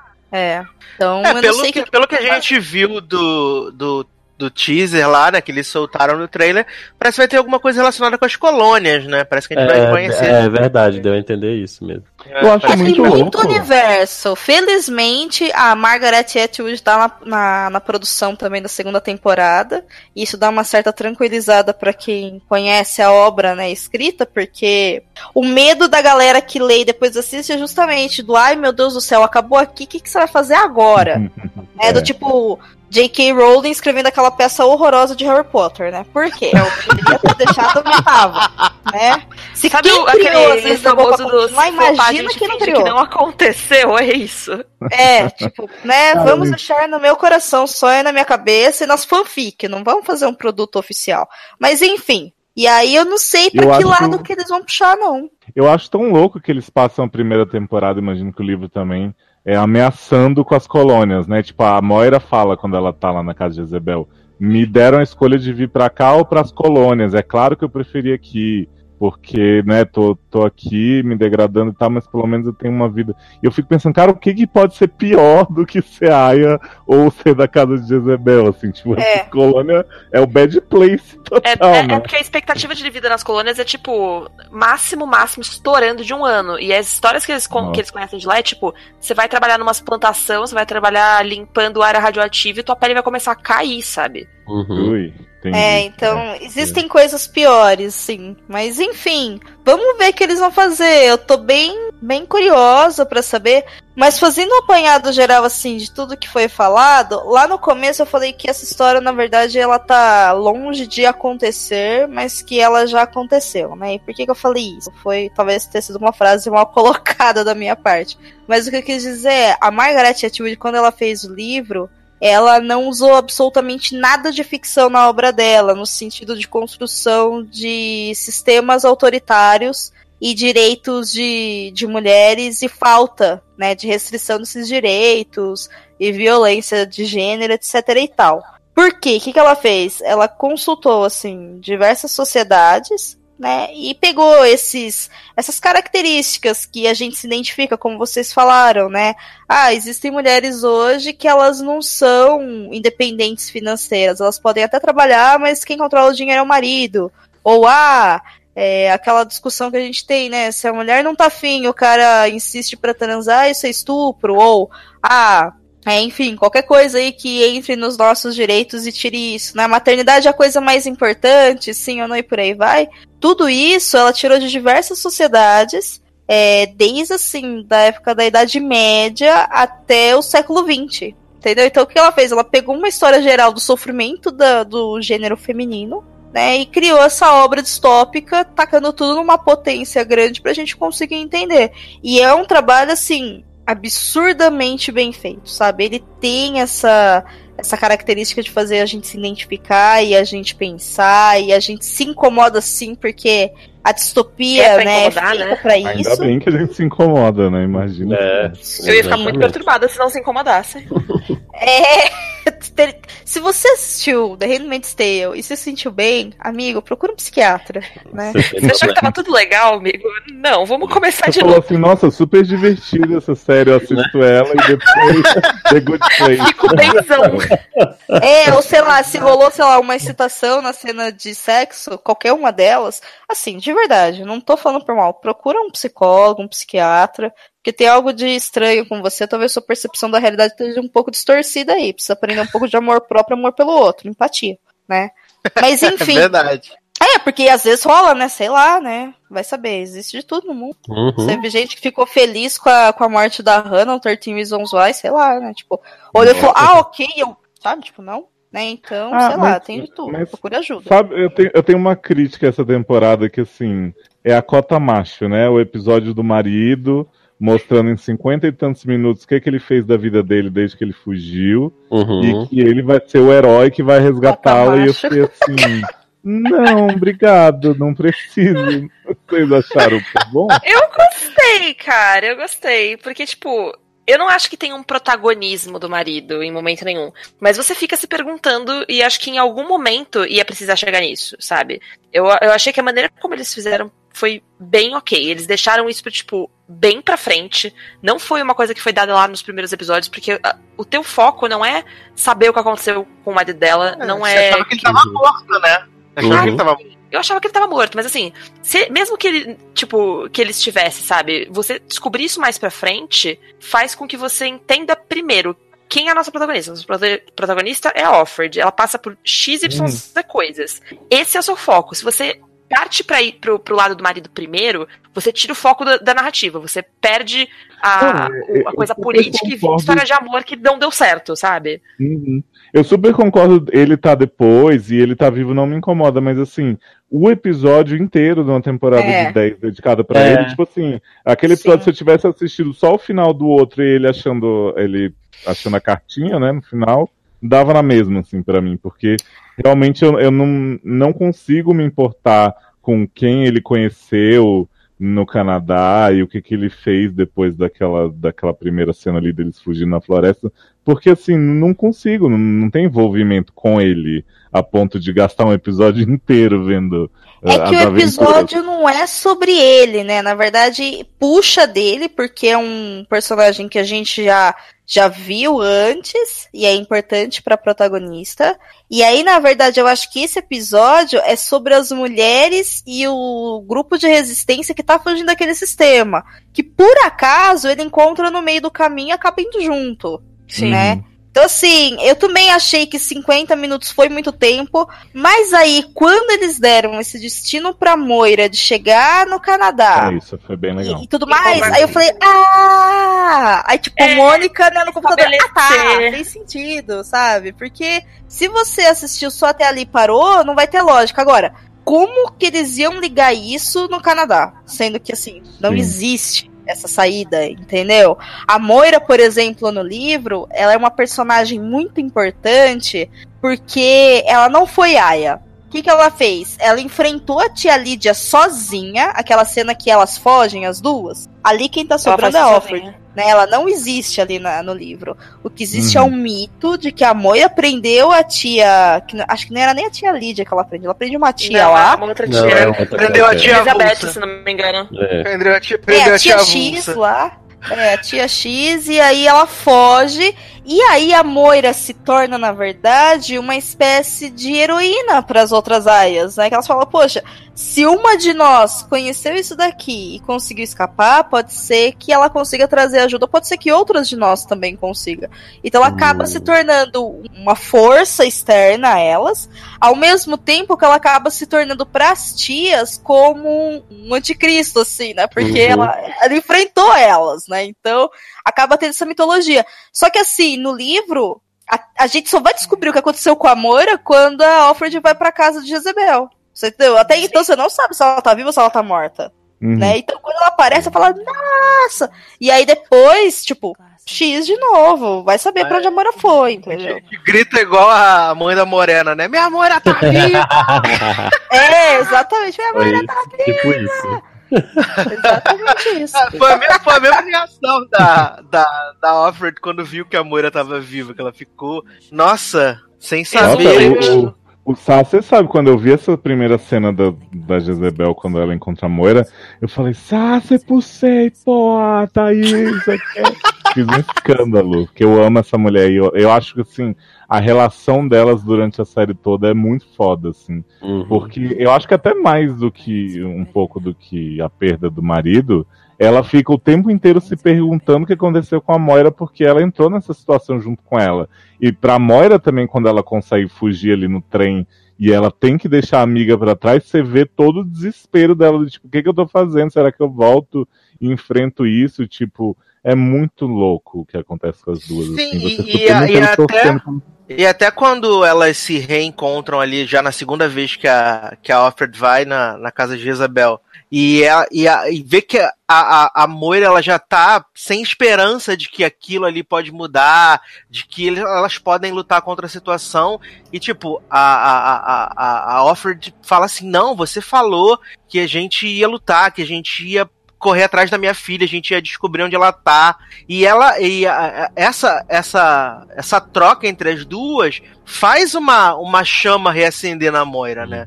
De, de querer realmente lutar de novo contra o, contra o que tá acontecendo, de buscar a liberdade, e isso é muito legal também. E aí, quando, quando ela, a June, lá, a Alfred, recebe o pacote lá do, do cara, eu digo, caralho, até que enfim, teve...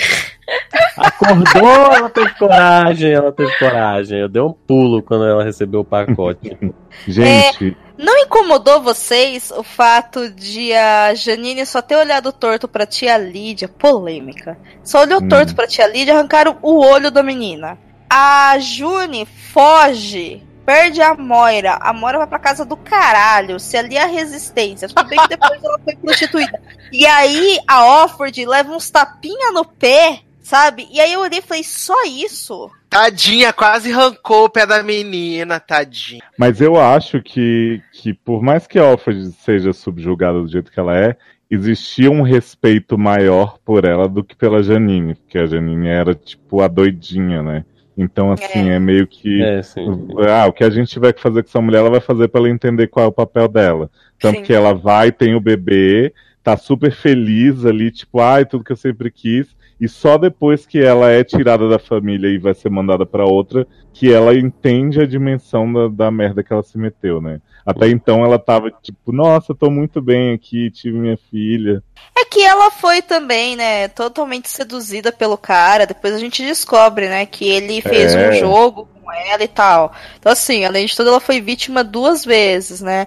Mas a Janine, ela é mesmo uma personagem bem fragilizada, assim. A Alfred fala que, que as meninas meio que ajudam, ela cuidam dela, sabe? Mas eu perguntei essa questão da. Da, da tortura das duas, do castigo, porque ali é um exercício muito de narrativa mesmo da série, né? Como a gente tá acompanhando já todo o sofrimento da Offred, ela não Uhum. precisa apanhar muito pra gente sentir dó dela, sabe? Por quê? Porque a gente já tá acompanhando ela vários episódios, a gente sabe o que ela passou, a gente sabe que ela sente falta do marido, da filha, tará, tará, tará. Então a gente já tem uma empatia grande, então não precisava torturar ela muito, sabe? Mas é muito desproporcional. Sabe, assim, eu olhei e falei, gente, é, né? É legal ser protagonista. sabe? Se você apanha na rua, seja o protagonista, porque assim se apanha menos, sabe? Não apanhar outro, sabe? Não, sim, mas é. é, é eu, eu, eu, eu fui simpatizando com a Janine ao longo da, da temporada, né? Porque no começo eu só achava que ela ia ser uma doidinha mesmo, avulsa ali, mas conforme vai passando os episódios e você vai vendo que, que ela, ela, ela teve uma vida pré-República de Gilead que não, que não foi uma vida tão fácil, né? Não foi uma vida fácil pelo, pelo relato que ela conta, pela coisa do estupro. Então ela não teve uma vida muito fácil. Chega ali, ela também tem uma vida um pouco complicada. E o cara seduz ela, fala que vai ficar com ela, entendeu? Eu acho que a- acaba é, contribuindo é, para você simpatizar, pra ela não ser só a doidinha da, da parada. Aí você, você cria um vínculo com ela de, de realmente, tipo, ficar preocupado com ela. Quando ela surge lá no último episódio pra ser julgada, falei, gente, não é possível que eu vou matar essa menina. Eu já tava desesperado antes de alguém tomar uma atitude. É. Sabe? Porque você, você acabou criando um vínculo com ela e quando é, tá tendo. Ela tá lá na ponte, que a, que a June vai lá, conversa com ela, fala assim: não, a gente vai conseguir vencer isso. Aí vamos sair nós duas juntas, nós vamos dançar, e os caras vão, vão conversar com a gente, não sei o quê. E ela, ela entrega o neném e ela se joga da ponte. Você pensa assim, poxa, ela, ela teve um fim, ela colocou o fim ao sofrimento que ela tinha, a, a, a, a, as, as brigas internas que ela tinha. Mas quando você vê que ela não morreu e que Dá ela vai. coração. É que ela vai acabar em algum momento voltando pra, pra, pra dentro do mecanismo, porque ela é uma mulher fértil, então ela vai voltar pro mecanismo. Você fala, cara, por quê? E aí, no episódio seguinte, quando ela aparece pra ser julgada, e, e a gen- o, o que a gente tinha visto anteriormente é que as aias aproveitava aquele momento ali do julgamento pra colocar tudo que elas tinham reprimido pra fora, né? Porque quando tem o julgamento do cara que estuprou uma, de- uma das aias, tipo, elas colocam pra quebrar. Elas metem a mão sem, sem medo, né? É, é, eu, eu imaginei que fosse ter alguma, algum tipo de resistência, mas eu confesso que meu coração temeu pela Janine em algum momento ali daquele episódio. Nossa, a gente fica morrendo de medo, né? De falar assim, nossa, elas vão, sei lá, machucar a Janine. Se batesse um mosquito na testa da Janine naquela hora, a gente já ia chorar até morrer. Não, e ela, e, ela, e ela ainda fala assim: não joguem, não, jo- não joguem com muita força. Cara. Ai, gente, nossa. É, pra desmontar a gente mesmo, né? Pra- Ah, sobrou um pedacinho de humanidade de você? Peraí, sabe?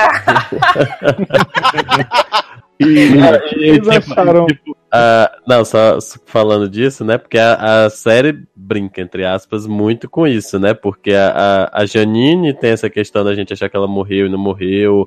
A, a, a Moira que some durante os episódios e depois volta. A, a, a Off Glen também, que tem a questão lá já no, no início da temporada, tudo que ela passa, e aí depois ela dá uma sumida.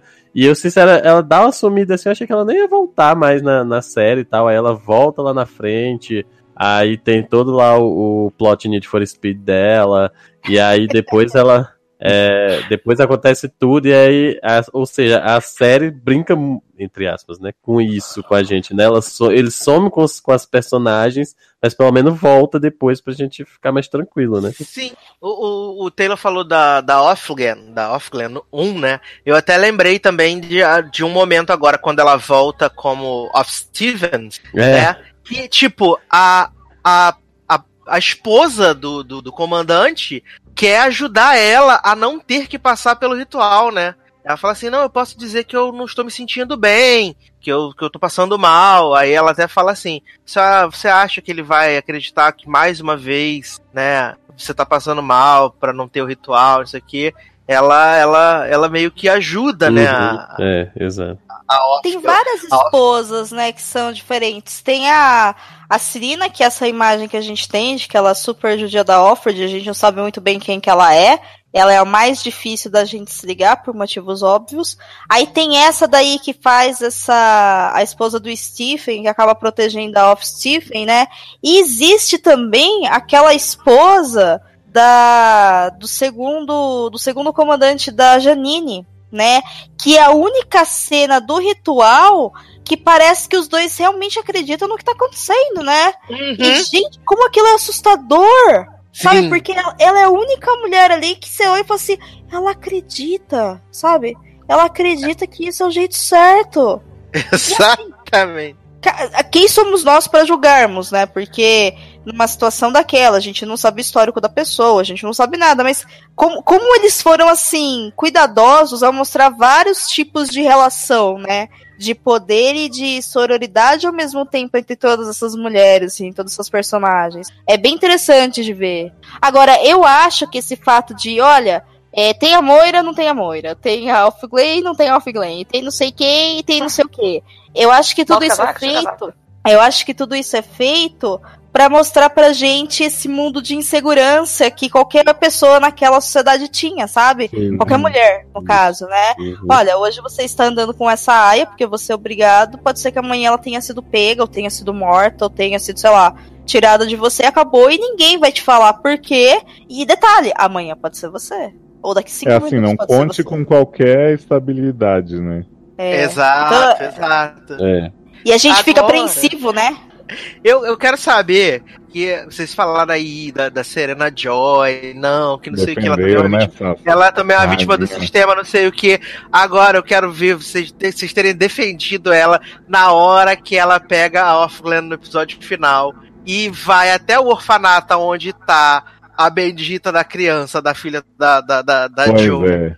Era, é- é- era a, a, a June gritando no carro com ela e eu gritando na televisão. Porque xingando, vontade- né? Eu tava xingando ela também.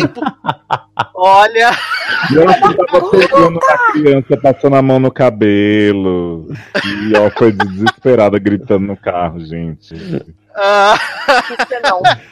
eu, eu acho que eu acho que isso é muito legal, cara, porque quando uma obra de ficção, seja para as meninas que leram o livro também, e no caso a gente que só assistiu a série, mas quando uma obra de ficção consegue gerar você refletir sobre os temas, né? Você criar empatia ou a falta de empatia com os personagens, eu acho que aí o objetivo tá alcançado com perfeição, sabe? Eu acho que, que The Handmaid's Tale é interessante por isso. Ela, ela, ela consegue mexer com os teus sentimentos, né? Com com teu raciocínio. Ela consegue gerar coisas em você que alguns outros produtos não conseguem. Você só assiste ou só lê e próximo, sabe? Eu acho que isso é muito legal quando uma, quando uma, uma obra consegue mexer com as pessoas assim. Nossa, não tem nem o que falar depois disso. Por mim, pode acabar aqui.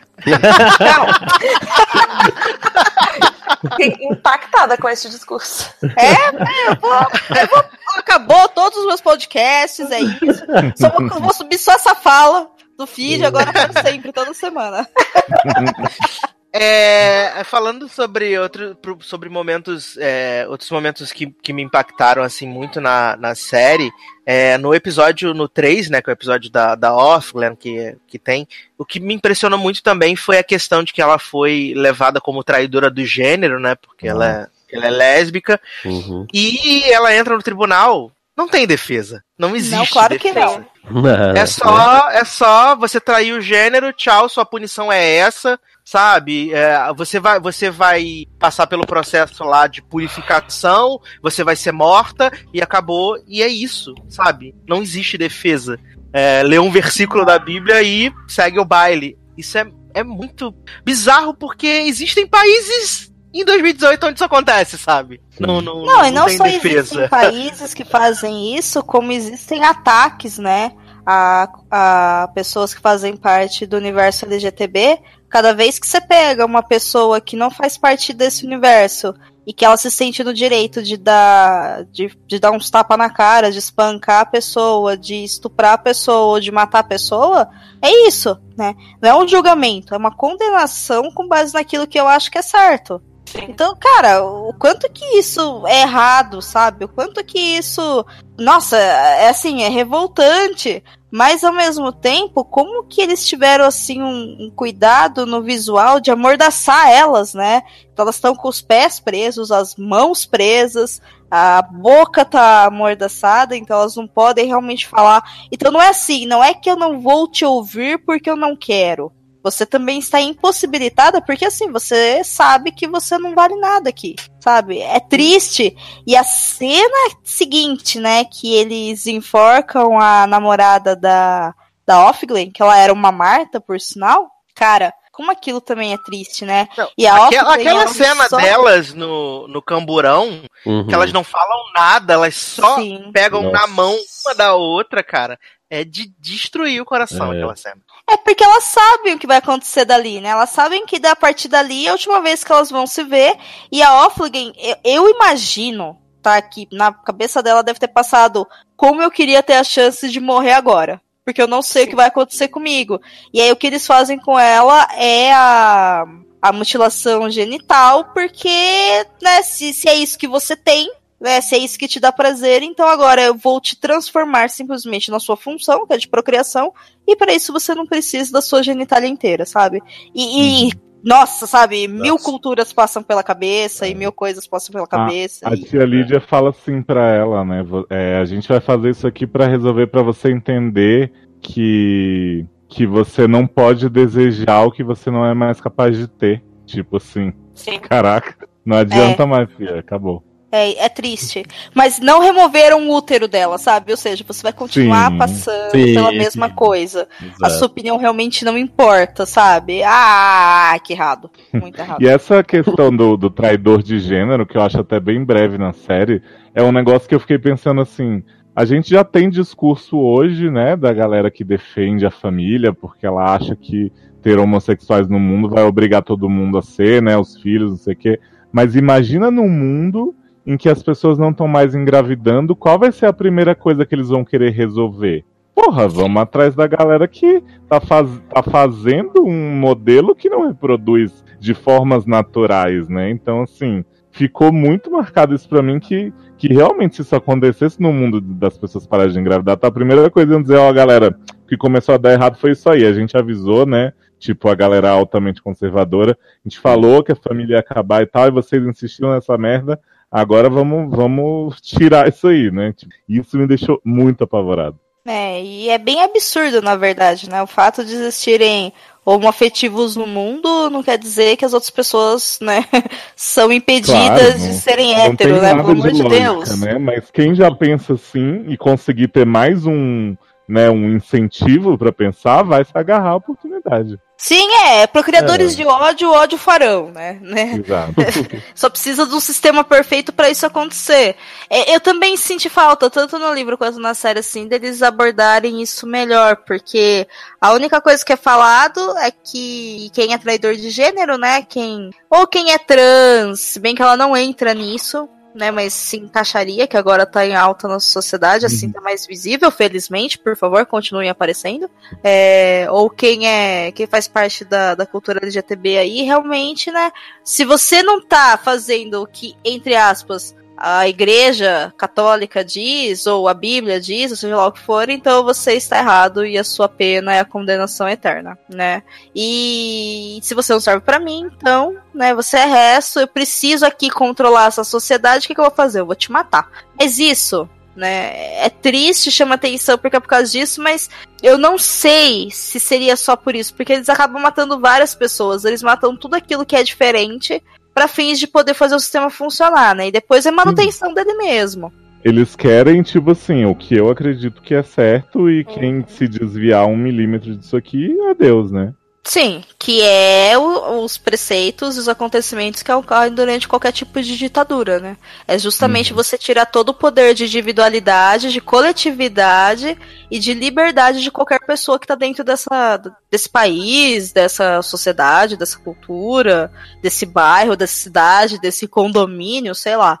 É isso que você faz. Você tira a característica individual, você tira o poder coletivo, então você também mexe na questão de comunicação e você tira a liberdade. E uma das formas que é possível fazer isso é você mexendo com o que as pessoas têm mais por bem, né? Que é a própria vida, é a saúde, é as pessoas mais importantes, as coisas Hum. básicas que a gente precisa para viver. Mas vamos que encaminhar pro, pro final do podcast que já. é, tem muita coisa pra falar, se a gente for ficar aqui, a gente consegue falar por muito tempo. Mas a gente tem que encerrar essa discussão. Eu queria que vocês fizessem assim é, considerações finais sobre, né, The Handmaid's Tale, essa primeira temporada. É, a gente já confabulou um pouquinho do que a gente acha que vai ter na segunda temporada, mas queria que vocês. É o que vocês gostariam de ver nessa segunda temporada, né? E assim, uma, uma notinha, só pra gente deixar assim, quanto a gente gostou da série. Vou começar com Taylor. Eita, já começa comigo. Jogou a bomba, né? é, então, assim, é, como vocês falaram no início sobre o, o Sassi, é, ele e o Léo falaram que tentaram assistir a primeira vez, assim, é, quando a série saiu, eu acabei não assistindo porque, assim, eu tenho um problema muito grande com série, filme, qualquer coisa de entretenimento que seja muito hypada. Então, assim, quando começa a surgir todo mundo falando muito bem, a série é maravilhosa, é a melhor série do mundo, não sei o que e tal, tal, é, isso, assim, já me deixa num, numa preguiça muito grande de ver.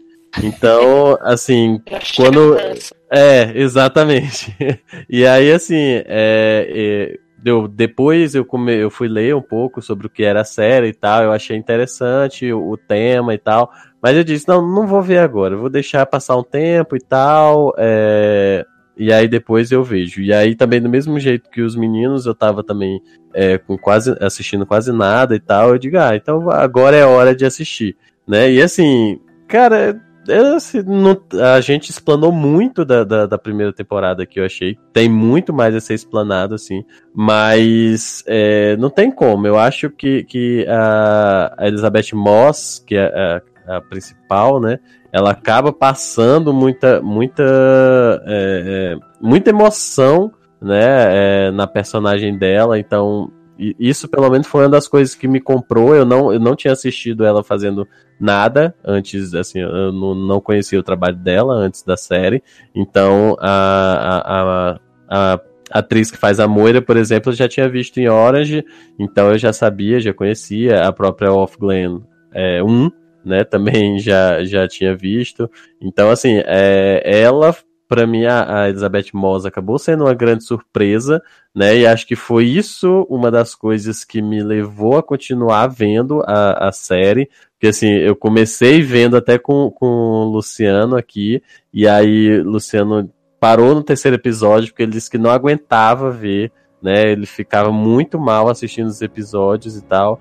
E, e assim, é, é, eu fui assistindo, fui assistindo, e assim, ao mesmo tempo que me fazia muito mal assistir, de ver aquilo ali acontecendo, e é, também me fazer mal no sentido de ter que parar para refletir, me obrigar a refletir sobre o que eu estava vendo, né? Também. É, ao mesmo tempo eu tinha vontade de, de, de, continuar, de ver onde é que aquilo ia dar, né? Essa, assim, é, porque durante a primeira temporada a gente tem uns respiros de, de, de, esperança e a gente acaba perdendo isso durante a temporada. É, surgem uns fios, é, uns, uma, a famosa luz no fim do túnel, né? E, a, e aí muitas vezes foi o trem mesmo que veio e, e passou por cima da, de tudo que a gente tinha de esperança. Então, assim, é, acabava que eu ficava naquela expectativa: o que, é que vai acontecer, o que, é que vai acontecer. É, então, assim, é, não, não tenho pontos negativos assim que eu poderia dizer, além do fato do, de como o Léo falou, o episódio do, do, do marido da, da Alfred, né? Pra mim, na verdade, ele poderia ser é, mais curto, né? Ou que não fosse um episódio que tivesse tanto tempo da, do flashback dele. Eu acho que poderia ter diminuído. Tirando isso, não lembro assim de pontos muito negativos que eu tenha para falar. E assim, pra segunda temporada, Engraçado que quando eu não tinha assistido a primeira temporada ainda, e aí começaram a sair as fotos da segunda temporada, e eu fiquei assim, imaginando outra coisa, assim, porque as fotos têm assim um, um fundo que parece um, um, meio que um campo aberto, pelo menos algumas fotos que eu vi, assim. Tinha um campo aberto, tinha um fundo assim meio estranho, e eu fiquei pensando que era aquilo, e aí, quando você assiste a primeira temporada, você vê, é, você imagina já onde é que vai dar aquilo ali, né?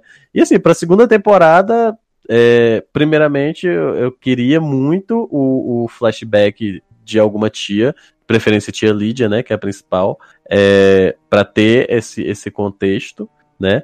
E assim, é, esperança de, de que aconteça alguma coisa. É, é, eu não sei se, se é questão de ter mais alguma explicação de como isso aconteceu, né? Porque assim, a gente já teve alguns pontos mostrados na primeira temporada.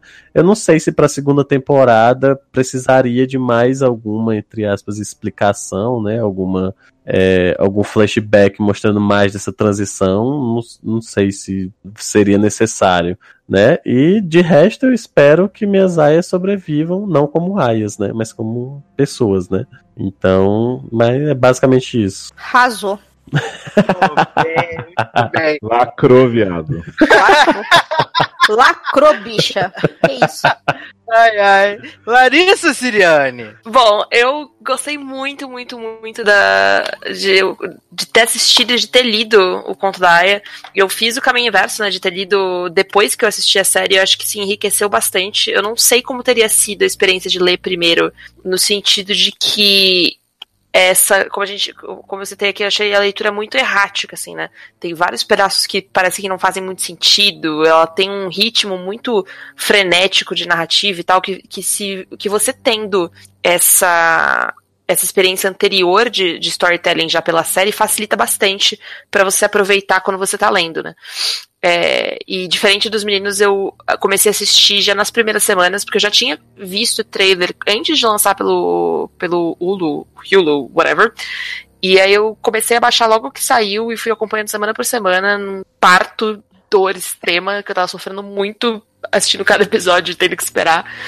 Mas foi uma coisa que me muito comigo, assim como eu imagino que mexa com todas as pessoas, especialmente com todas as mulheres, porque é um sentimento de violação, sabe? Você ler e assistir o conto Daya é você entender o, o, corpo de outra mulher e, portanto, o seu corpo como não sendo seu. E esse sentimento de violação é uma coisa, tipo, que mexe muito com, com o teu psicológico, assim. Eu saí uma pessoa diferente dessa série e eu saí uma pessoa diferente desse livro.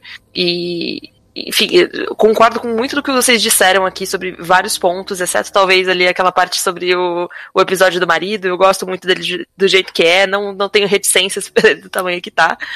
É, e eu gosto muito de que não foi uma antologia de uma temporada só, porque eu ia ficar muito puta se tivesse o mesmo final da, do livro, gente. É que vocês não viram a cena. Eu estava na piscina, contemplem, Larissa na piscina, tomando sua cerveja, lendo o livro tranquilamente, e eu tava tipo, ok, eu não sei onde isso vai parar, mas tá quase acabando né, no Kindle. E aí, quando acaba, tipo, num nada, né? Interrompido né, no meio da história. Você não sabe que caralho que aconteceu com ela, você não sabe o que aconteceu com ninguém. E aí pula pra 150 anos no futuro, eu dei um berro no meio da piscina. Eu fiquei tipo. Aí minha mãe ficou, tá, tá tudo bem, né, amiga? Você precisa de ajuda? Eu não tava tudo, tudo bem, né? Essa, essa, é a dica. Então eu gosto muito que tenha uma segunda temporada, porque a gente vai ter essa oportunidade de expandir isso e de debater mais o, esse sistema político, essa distopia que foi proposta aí, que ela é tão rica, tão vasta e com tantas possibilidades pra gente brincar e imaginar e, enfim, é, repensar a sociedade através dela, né? Eu não sei exatamente o que, que eu tô esperando ainda. Acho que assim como vocês, estou esperando ver mais as colônias, estou esperando ver mais do passado de outros personagens. É, tô, obviamente, esperando a libertação da June, mas eu não tô contando muito com isso. Então, não vou colocar minhas fichas em nada ainda não, mas tô bem ansiosa. Domênica, eu, bom, eu não vou me estender muito do que eu já falei, porque, como vocês perceberam, né, eu falo demais. então eu não vou também fazer um monólogo aqui.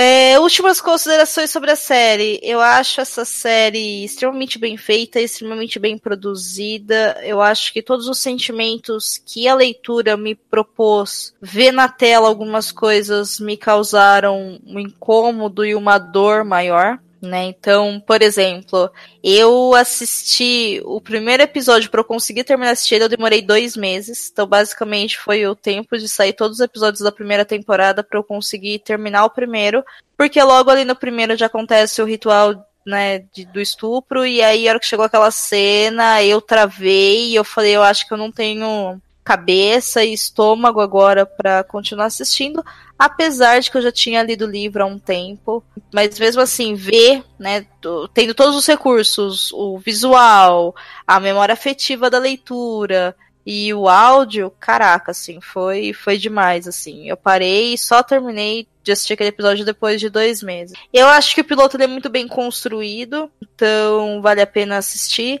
Uma coisa que a gente não entrou em detalhes da série, mas que eu gostaria de chamar a atenção, na verdade, duas coisas. Um é a trilha sonora, principalmente na cena libertadora que toca a Nina Simone, diva maravilhosa, poderosa, incrível, dona Sim, Nina Simone. que cena maravilhosa, que cena maravilhosa. Que cena incrível, né? E assim, como aquela cena dá um poder pra gente, sabe? Eu não sei como é que a Larissa se sentiu com isso, mas eu vendo aquela cena me senti assim, pronta para enfrentar qualquer coisa. Sabe? Sim, se não, se- não, e quando ela fala, né, se não quisesse que nós no- nos uníssemos, não nos dessem uniformes. Sim, é, não nos vistam em uniforme, exatamente isso. Assim, são pequenas coisas que estão ali que mudam, né, um pouco da perspectiva da coisa.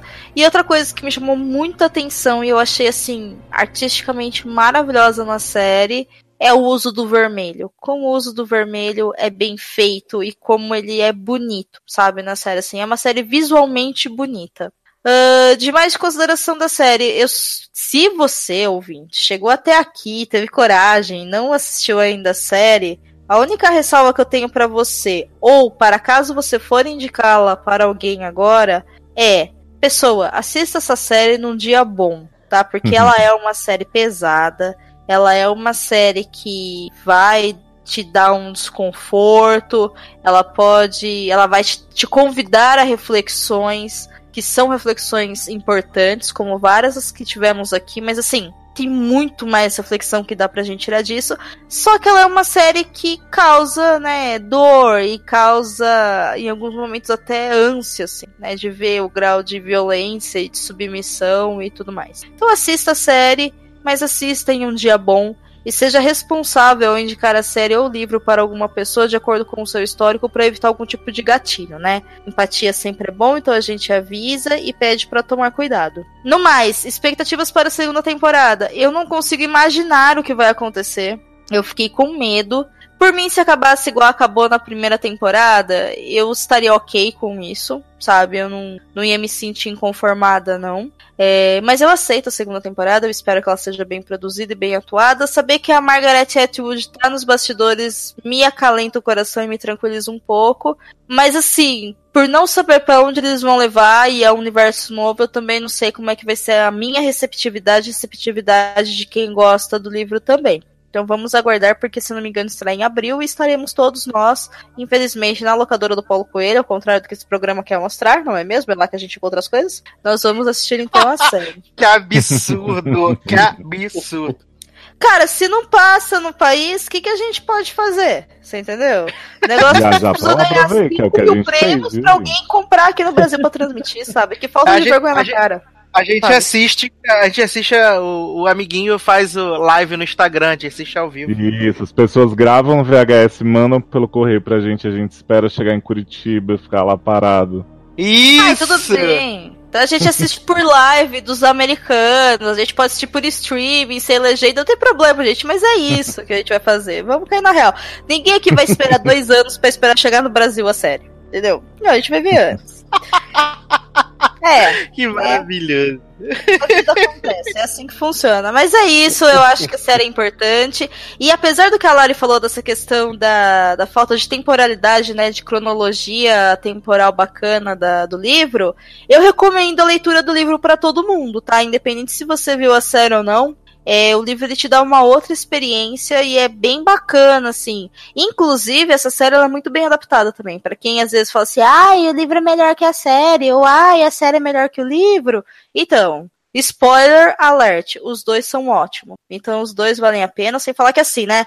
É um livro escrito por uma mulher maravilhosa, é um livro de poder, é um livro que, assim, traz todo um universo de história oral e de história geral da, do universo e da história do feminino, então estão todos também mais do que recomendados para assistir a série e ler o livro. E eu também gostaria de aproveitar esse momento, já que eu tô falando, para fazer dois jabás. Porque, né? Eu não sei se vai ter Mas a gente claro que vai, jovem, daqui a pouquinho.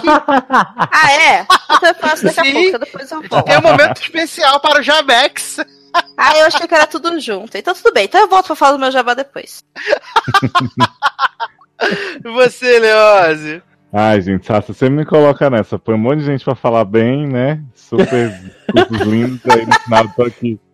Mas, gente, eu curti demais a série. É o que eu falei aí da, do tempo que a gente demorou pra ver. Eu me arrependo de não ter visto antes. Porque, assim, a gente teve um monte de reflexão aqui, apontou um monte de mensagem dela, mas tem zilhões de outras que a gente não conseguiria falar num podcast por mais longo que fosse. Então, assim, cada um vai tirar algo muito legal e vai ter muito o que debater com os outros. Mas principalmente eu acho que, que a série, como entretenimento, é super boa, tem um ritmo assim muito, né, por mais que ela seja lenta, contemplativa, você fica envolvido com tudo, então acho que esse é um mérito que se fala pouco assim da série, né? Geralmente as pessoas se concentram um pouco mais na mensagem, na importância, na representatividade.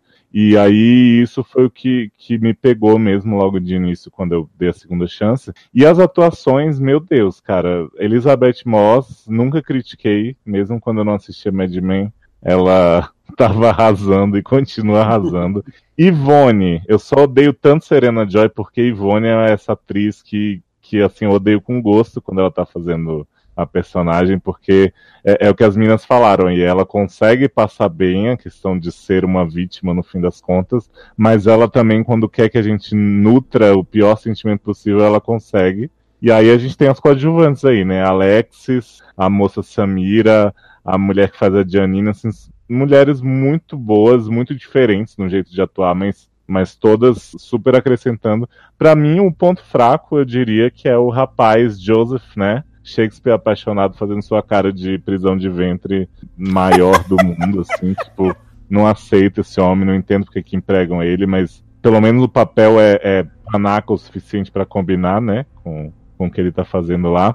E da segunda temporada eu espero, sinceramente, assim, não que tudo se resolva magicamente pra Juno, pra situação, mas que tenha mais pontos de virada, gente, porque eu não aguento mais ficar nessa depressão, nesse cara, isso não vai mudar, não vai ter, sabe, nenhuma pontinha de esperança. Como o Taylor falou aí, quando a gente vê uma luz no fim do túnel, é o trem passando com tudo, né? Então, por favor, vamos ver algo acontecendo para para as mulheres reagirem. Então, é isso que eu espero, principalmente. E o Sassi pediu uma notinha aí, né? Que eu acho que eu daria um 9,5. Não dou 10 ainda, não, mas estou na expectativa que esse 10 virá. Olha aí, que maravilha, que beleza.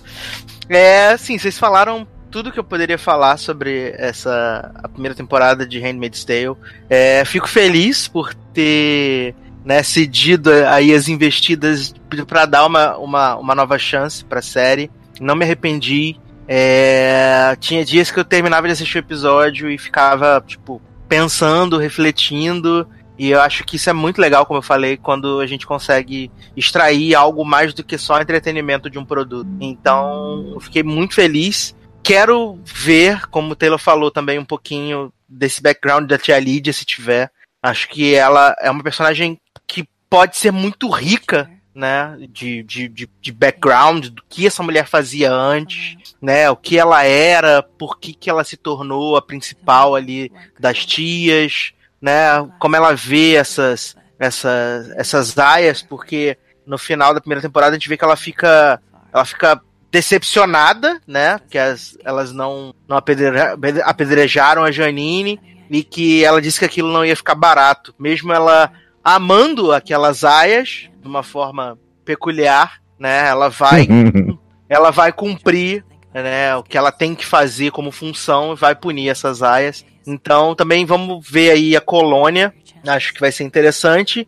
E a gente vai ter alguns personagens novos, né? Tipo a Marisa Tomei, a gente vai entrar na série. O Bradley Whitford também vai entrar na série. A gente vai conhecer a mãe da June. Então acho que a segunda temporada pode ser muito rica também de, de, de histórias e de temas. Então espero que, que continue nessa boa toada que a gente teve de primeira temporada. É, agora sim, vamos para os merchans, as despedidas, jabazinhos, começando com Doménica Mendes. Nossa, achei agressiva essa risadinha, tá? Só pra falar.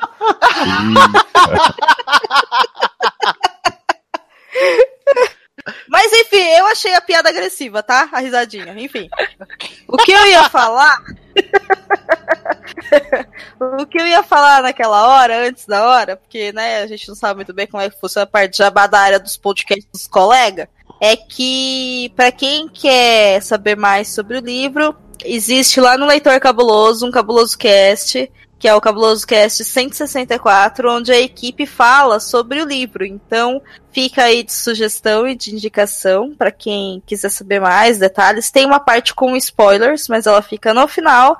E existe toda uma parte de discussão anterior que é sem spoilers, então mesmo para quem não não leu ainda, né? Porque às vezes tem medo de alguma diferença possível da série, fica bacana de, de ouvir. E eu também acabei fazendo é, ano passado um episódio lá pro Perdidos na Estante da série.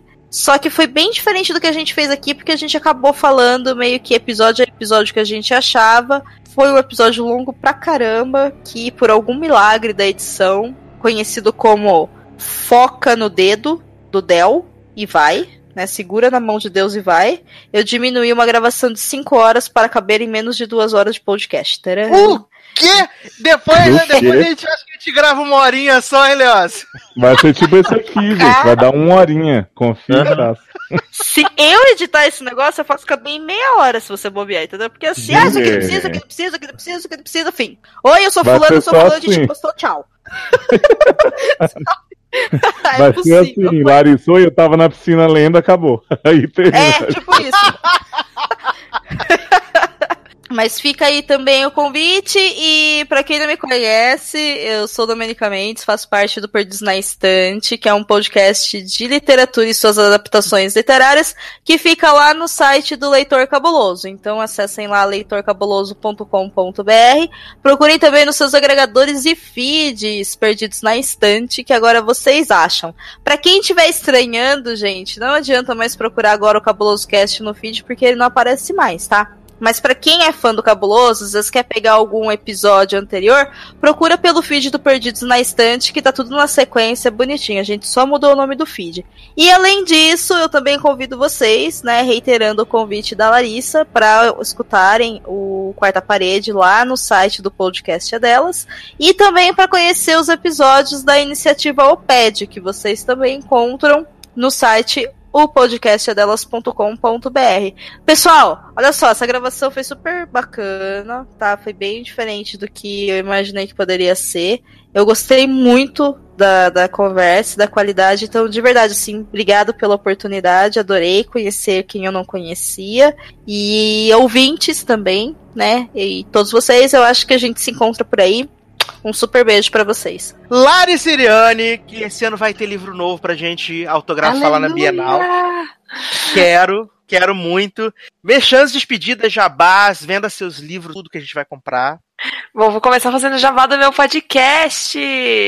Uhul! Que agora, olha que rica, eu não sou mais só, só convidada, hein? Eu sou a hostess do podcast. Uh.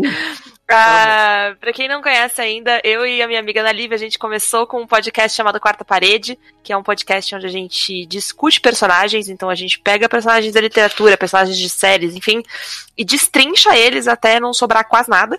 E, enfim, quem quiser conhecer, é só acessar ou o site do podcast é delas, porque a gente tem uma benha lá, graças a Domingo, maravilhosa.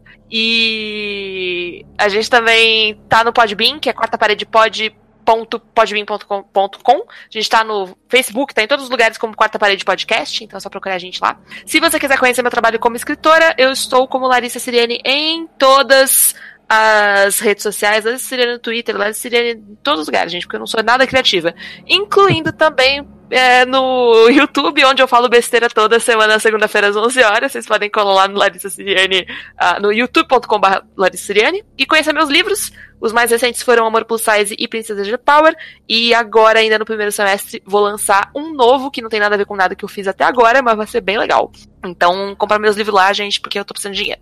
É Quero dizer que eu comprei todos, já li vários, estou ouvindo Quarta Parede sem parar, sou o maior fã de no universo. Olha aí, olha aí, olha aí. Puxa saco.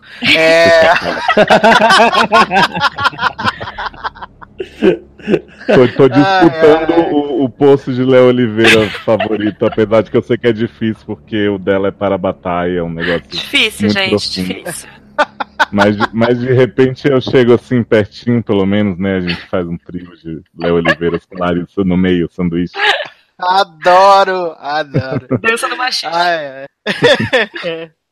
ai, ai. Taylor Rocha, se ainda estiver vivo, mexendo e despedindo. Eita, então, vou fazer o Mexendo o SED, né? O SED, a gente tá aí, já lançou um podcast esse ano, né? É, boatos de que deve sair o próximo em breve, né? Assim como também deve sair Eu o. quero, eu quero saber Ah. se vai ter a tour de Paris. É isso que eu quero saber. Então, se eu, era justamente isso que eu ia dizer.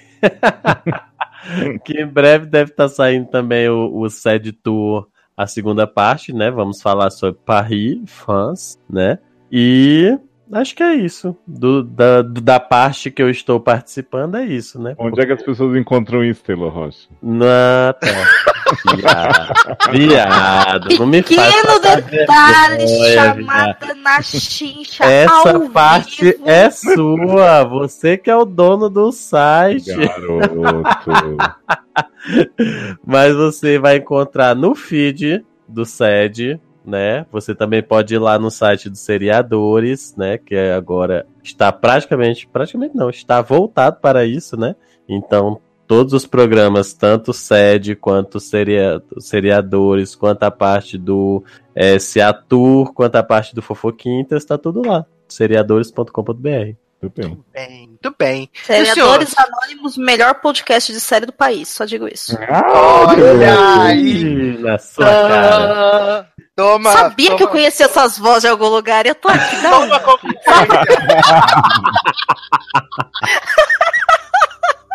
Chupa a concorrência. Só vergonha. Ai, ai. Léo, as despedidas. Então, Taylor já fez o serviço aí, é, complementar aí dizendo que além do nosso feed do Sede no Ar, é, o feed dos seriadores anônimos, a gente tá aí falando de série de vez em quando, mais do que anteriormente, a gente tá fazendo bastante coisa. Sasser tá sempre lá fixo que nem vampiranha, né? Ele virou meu Exatamente. careve aí, tá em quase todos os episódios. É, a gente tem Fofoquintas, que é um programa que informa, fala mal da J.K. Rowling, fala de assuntos relevantes e atuais como Claudete Troiano enrolada na toalha no bingo em 2014. Muita coisa boa. E a gente tá iniciando nossa temporada de Heróis 2018 com um podcast de Pantera Negra que vocês não vão acreditar no podcast de uma horinha que vocês vão escutar sobre esse assunto. Assim, realmente, para, para guardar no coração. E quero Eu falar queria também saber do o que, que você estava fazendo no podcast Pantera Negra, sendo que você é branco. Pois é, eu, é, eu era a cota LGBT que está faltando, né, no, no universo de Wakanda.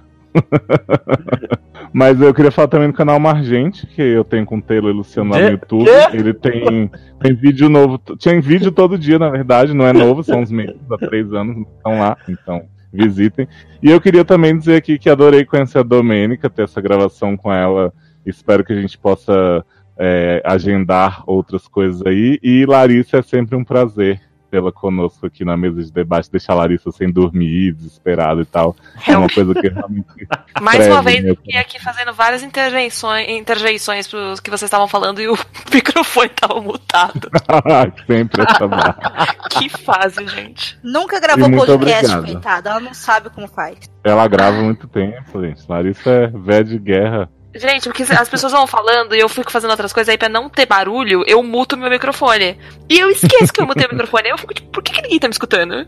Tá certo, É. Larissa. É assim que você faz. Tá vendo você que tá ouvindo e você que grava, mute o microfone quando você estiver fazendo outras coisas. É assim. Gente, imagina as pessoas ouvirem a versão do podcast da Larissa. Ela põe um gravadorzinho lá na casa dela e as pessoas ouvem tudo que ela queria botar no, na conversa e não foi. Mas, tá, eu queria muito agradecer também o convite pra estar aqui. Eu quase nunca tenho chance de participar do logado, né? Tô aqui tapando buracos de Darlan. E também a. Você sabe que você assinou o contrato que você é fixo agora. Pois é. E também agradecer a honra de gravar com o Taylor, né? Que quase nunca é Verdade. possível. Uma vez na vida. Ai, que maravilhoso. Eu quero aproveitar aqui e agradecer a todos vocês, né? Taylor, de volta aqui às nossas gravações. Menino, tá quanto A tempo, gente- né, que eu gravei logado, viu? É, mas, você- mas você reparou que eu só chamo você pra gravar coisa boa, né? Não chamo você pra gravar qualquer É, coisa. exatamente. Ainda bem. Chamo você chama pra gravar programa com conteúdo. Não a lista dos atores, da- da- das, das personalidades mais procuradas no Pornhub. Apesar de que eu participei também, né? Né? Finalmente. Foi. Eu tô perturbada. Então, né, né, só pra isso. É, quero agradecer Lari, que mais uma vez prontamente aceitou meu convite. Te amo, você sabe. Love estaremos, estaremos juntos aí com esse lançamento maravilhoso aí, mais uma vez prestigiando em breve, né, torcendo sempre pelo sucesso topper. É, agradecer a Domênica, que conheci quando gravamos Extraordinário lá no Cinemação no final do ano passado. Falei, preciso gravar com a Domênica de novo. Tá aí a Podcast primeira. lindo. Maravilhoso. Ai, foi maravilhoso. É a primeira de muitas vezes, espero, aqui nessa casinha aqui do Logado. Desde Ah, já, pedir pra vocês. Desde já, quero pedir pra vocês contribuírem com os nossos projetos, né, lá no Padrim. Tem o Sede no Ar, tem o Logado, tem Larissa Siriani. Domênica tem, tem projeto no, no Padrim? Que a Não, gente já faz enquanto Já é. faz aí, Domênica. Quando esse podcast, já põe o link. Vou fazer só porque o moço dos seriadores mandou, entendeu? Vai ser Olha. essa a descrição. O moço dos seriadores mandou. Viu aí? Então, assim, assinem, assinem padrim.com.br barra sede, padrim.com.br barra Larissa Siriane, padrim.com.br barra logado. Patrocine os nossos programas, patrocine os nossos, nossos, nossos projetinhos, que a gente fica muito, muito feliz. E vocês que fazem a gente estar aqui gravando esse podcast tão legal de Handmaid's Tale. Lembrando que Handmaid's Tale estreia no Brasil oficialmente no Paramount Channel agora no dia 11 de março e a segunda temporada estreia no dia 25 de abril com episódio duplo. A gente vai voltar para falar da segunda temporada. Provavelmente deve ser lá no Seriadores, né, nosso podcast irmão, gêmeo, amante, tudo. Uma maravilha. É irmão e amante, tipo Lannister. Sim. Sim. É Game of Thrones, é Lannister. É Entendeu? tipo Lannister. aquela música Garota Dourada, quero ser seu irmão, sou seu irmão namorado. Eita. Pura é da poesia. sua época, mas. Eu não vou perguntar. Eu tô com muito sono pra, pra me envolver. Mim, Então, assim, muito obrigado, meninas. Foi um prazer. Contem com a gente porque vocês precisarem. Se quiser que a gente vá lá participar dos podcasts, vocês também chamam que a gente também está se convidando. E quero aproveitar para mandar beijos e abraços rapidamente para os nossos padrinhos e madrinhas: Ana Paula Abreu, Carol Giovanelli, Darlan Generoso, Érica Ribeiro, Felipe Gonçalves, Henrique Simão, é, Isad- Isadora Soares, Karina Almeida, Marcele Soares, Leandro Chaves, Luana Soares, a gangue do Chico Soares, né? Paulo Jesse, Taylor Rocha e o Wellington Torso.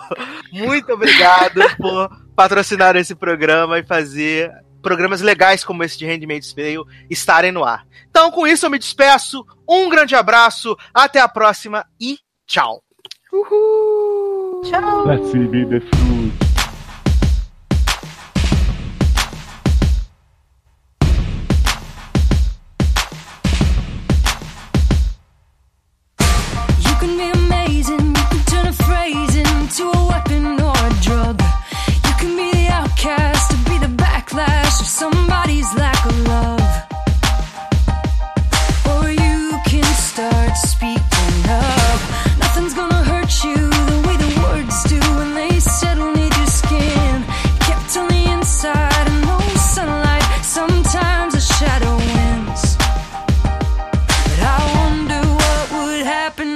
you say